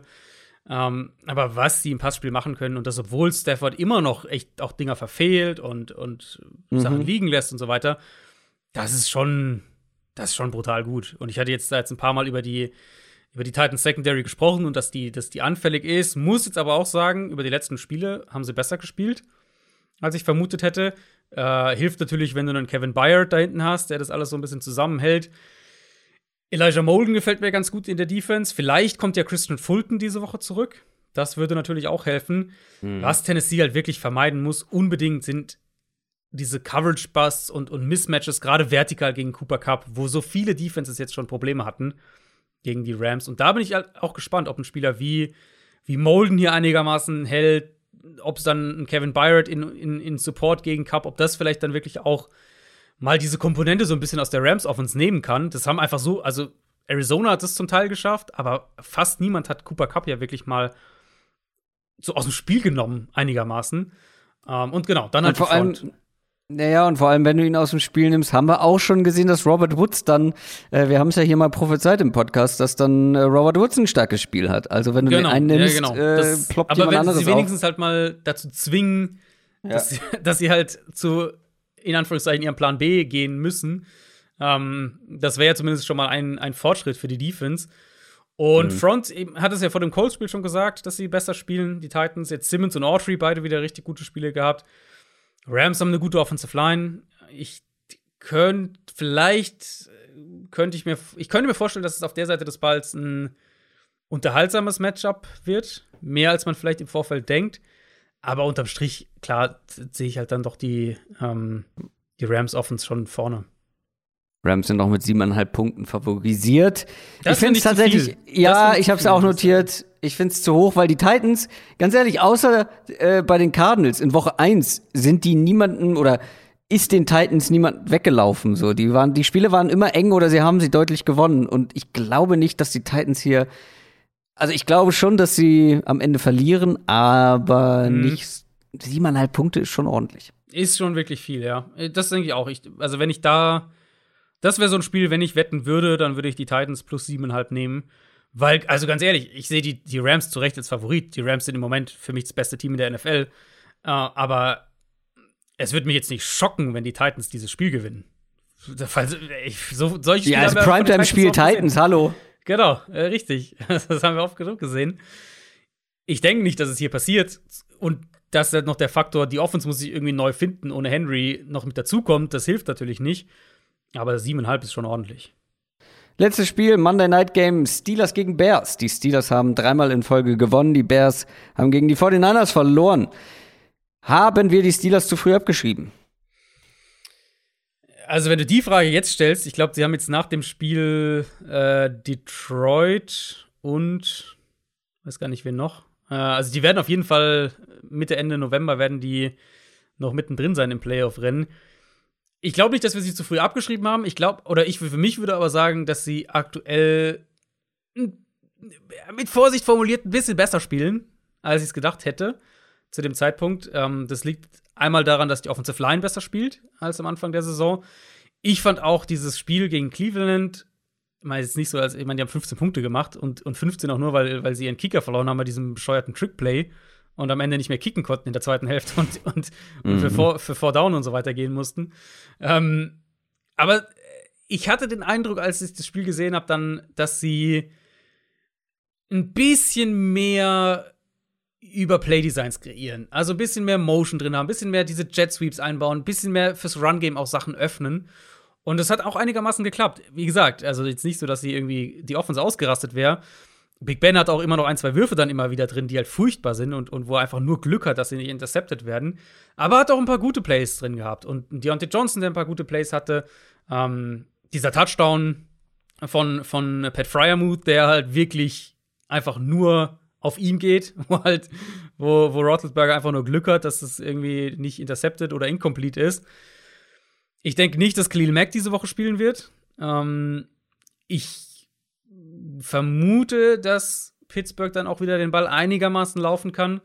Und ja, also ich glaube, die wir haben ganz gute Chancen, das Spiel hier zu gewinnen. Und, und dann bleiben sie halt drin im Playoff-Rennen auf jeden Fall. Ich meine, 4 und 4 und 3, dann gehst du auf 5 und 3. Und dieses AFC-Feld hinter, mhm. äh, hinter, den, hinter der Spitzengruppe ist ja super offen. Hast du jetzt schon vorweggegriffen, ähm, was den Ausgang des Spiels angeht. Wollen wir vielleicht noch über Justin Fields reden? Sehr gerne. über, die, Sehr gerne. über die Bears Offense. Justin Fields kommt aus vielleicht seinem besten Spiel und hat trotzdem mhm. verloren. Ähm, an dieser Stelle eine Sache, die wir lange nicht erwähnt haben, die aber definitiv nicht unter den Tisch fallen darf. Das ist ganz, ganz wichtig. Free Allen Robinson. Daniel Mooney in allen Ehren, aber dass Allen Robinson nicht die meisten Targets hat in diesem Team, ist ein Witz in meinen Augen. Aber gut, ähm, der 49ers Pass Rush hat Fields, ja gut, es waren glaube ich vier Sacks am Ende. Trotzdem war es gar nicht so heftig, wie wir, wir vielleicht mhm. gedacht haben. Jetzt kommt noch die nächste starke Front. Und ja. die Steelers Front, der Pass Rush, äh, vielleicht sogar noch mal eine Stufe unangenehmer. Ja, also Fields hatte immer noch ein paar Plays, wo er halt dann doch den Ball zu lange hält, solche Sachen. Aber er hat wirklich, also er hat Plays mhm. gemacht mit seiner Athletik, Scrambles, solche Sachen. Da würde ich mir immer noch wünschen, auch jetzt für das Spiel wieder, dass sie das noch viel mehr ins designte Run-Game einbauen, also die Quarterback-Runs. Das machen sie ja immer noch kaum. Ähm, er war besser im schnellen Passspiel, viel besser. Das war eigentlich mein. Ich meine, diese, diese Highlight-Plays natürlich, die sind so ein bisschen. Ähm, die bleiben natürlich hängen. Ne, dieser Scramble zum, wo er da eigentlich schon in der Pocket durch ist und dann die, durch die andere Seite doch noch rauskommt, solche Geschichten die bleiben natürlich mehr hängen, aber dass er wirklich so in diesem Quick-Passing-Game besser war, das ist bei mir in erster Linie hängen geblieben, dann, wenn ich, als ich das Spiel noch mal so ein bisschen aufgearbeitet habe. 13 für ja, 16 für 107 Yards, wenn der Ball in unter 2,5 Sekunden raus war. Und das ist halt das, was ich mehr sehen will. Weil das ist ja die. War das letzte Woche, wo ich über, über die. Ich glaube, es war letzte Woche, wo ich über Fields auch gesprochen hatte. Ähm, dass er halt auch Teil des, des Problems einfach ist, dahingehend, dass er den Ball zu lange hält, dass er, dass das Spiel noch zu, zu schnell für ihn zu sein scheint. Und das war so ein Spiel jetzt gegen die Niners, wo ich den Eindruck hatte, dass er das designte Kurzpassspiel da war und dass Fields diese in Anführungszeichen einfachen Würfe auch, ähm, auch genommen hat. Ja gut, aber kommt nicht Matt Nagy jetzt wieder an die Seitenlinie zurück und ähm, verhunzt alles, oder? Ja, äh, es ist also man muss ja sagen, ich meine, der Gameplan war natürlich trotzdem von Matt Nagy, um fair zu sein ihm Der gegenüber. Gameplan, ja. Aber ja, also wenn jetzt das wieder so ein Spiel wird, wo, die, wo man das Gefühl hat, was machen die da offensiv, dann, dann wird es echt schwierig. Ähm, dann wird es echt schwierig für Matt Nagy. Generell diese in diesem Rhythmus zu sein, den Ball kurz zu verteilen, das wäre natürlich extrem wichtig gegen diese Steelers Defense, die noch mal mehr Probleme bereiten wird als die, als die Niners Front. Ähm, die vielleicht auch wirklich so ein Punkt. Ich weiß nicht, ob Coaches irgendwie zu viel gesagt haben, hey, dann lauf lieber los, als zu lange den Ball zu halten. Oder ob er selbst sich mittlerweile mehr zutraut. Aber die ersten drei Spiele hat er drei Scrambles gehabt. Für, ich glaube, nicht mal 20 Yards. Und die letzten drei Spiele 20 für 171. Also da hat sich auf jeden Fall deutlich was äh, verändert. Das könnte hier natürlich auch ein X-Faktor sein, wenn wir sagen, vielleicht, mein Steelers-Spiele werden nie irgendwie Shootouts. Vielleicht so ein Spiel, wo du 23 Punkte brauchst, um zu gewinnen. Und dann hat Justin Fields eben irgendwie drei, vier kritische Scrambles. Das könnte ich mir schon vorstellen, dass das so ein X-Faktor ist. Aber ich sehe Pittsburgh hier als Favorit auf jeden Fall. Sind sie auch bei den Buchmachern, 6,5 Punkte. Ich traue ähnlich wie du den Steelers noch nicht so richtig, weil das war jetzt halt einfach, das waren jetzt Siege. Ja, man hat nicht überzeugt, gerade offensiv in diesen Siegen. Und um dem Ganzen so richtig zu vertrauen, will ich ein bisschen mehr sehen. Allerdings sind die Bears auch nicht gut in Form. Äh, ich würde mich hier nicht trauen, auf die Bears zu setzen. Obwohl, ich fülle ja ab und zu vielleicht mal einen kleinen Schein aus und äh, da nehme ich dann schon eher noch mal ein Risikoding mit rein. Das ist, äh, das ist so eins, über das ich nachdenken würde. Aber mehr Bears auch. mit äh, 6,5 meinst du? Nee, das macht man ja in Deutschland nicht. Ja, stimmt, ja, stimmt, das ist ja nicht hier so. In Deutschland, also wir sagen das ja immer so mit diesen Spreads, aber in Deutschland wettet man ja nicht so. Aber was würdest du dann wetten? Hier? Naja, kombiniert die Bears auf Sieg mit reinnehmen, in, in irgendwas mit ein paar anderen kombiniert, ja. Ach so, okay. Ja, dass die Bears. Hm. Also ich finde 6,5 zu viel, weil ich, also Pittsburgh, da müssten sie ja schon mal Pittsburgh über 20 muss erstmal 6,5 Punkte machen. Äh, so äh, böse formuliert, ja. Ähm, na, ich könnte mir, ja, also Fields kann schon der X-Faktor sein, aber hm. mein Tipp ist, ist, ist schon Pittsburgh. Das war's für diese Woche. Das war eine lange Folge, aber das war zu erwarten nach der Menge an, an News und dann noch eine ähm, weniger quick, quick Question. Puh, wird spät. Ähm, ganz wichtig, heute Abendaufnahme, Kapitelmarken für alle, die da Fans von sind, werden nachgereicht. Ähm, Schaffe ich nicht mehr vor dem Release. Ähm, dafür hat diese Folge zu lange gedauert. Das nur als kleine Info. Das war's für diese Woche. Hast du noch was auf dem Herzen, Adrian? Äh, ich glaube nicht, weil sonst werden wir auch über zweieinhalb Stunden und dann. Das wollen wir nicht. Ärger von dir. Das wollen wir nicht. Ähm, es ist spät. Vor allem ähm, lief die Champions League jetzt. Ich habe Champions League verpasst. Set, talk. Oh, ich habe. Ah. Guck mal, so spät ist das schon. Ich habe nicht. Ich habe hab mich gewundert. Warum ist das so laut? Ja, wer, weil ich noch, das wer jetzt noch da ist, wird es oh. dir verzeihen, glaube ich. Ich habe mich gewundert, warum ist das Outro so laut? Nee, das ist das Outro. Guck mal, wie schön leise es anfängt. Mhm. Toll. Ja, folgt uns gerne bei Twitter, folgt uns gerne bei Instagram, bei YouTube. Wer uns supporten will, macht das gerne. Ich wünsche euch eine schöne Woche. Macht's gut. Tschüss. Ciao, ciao.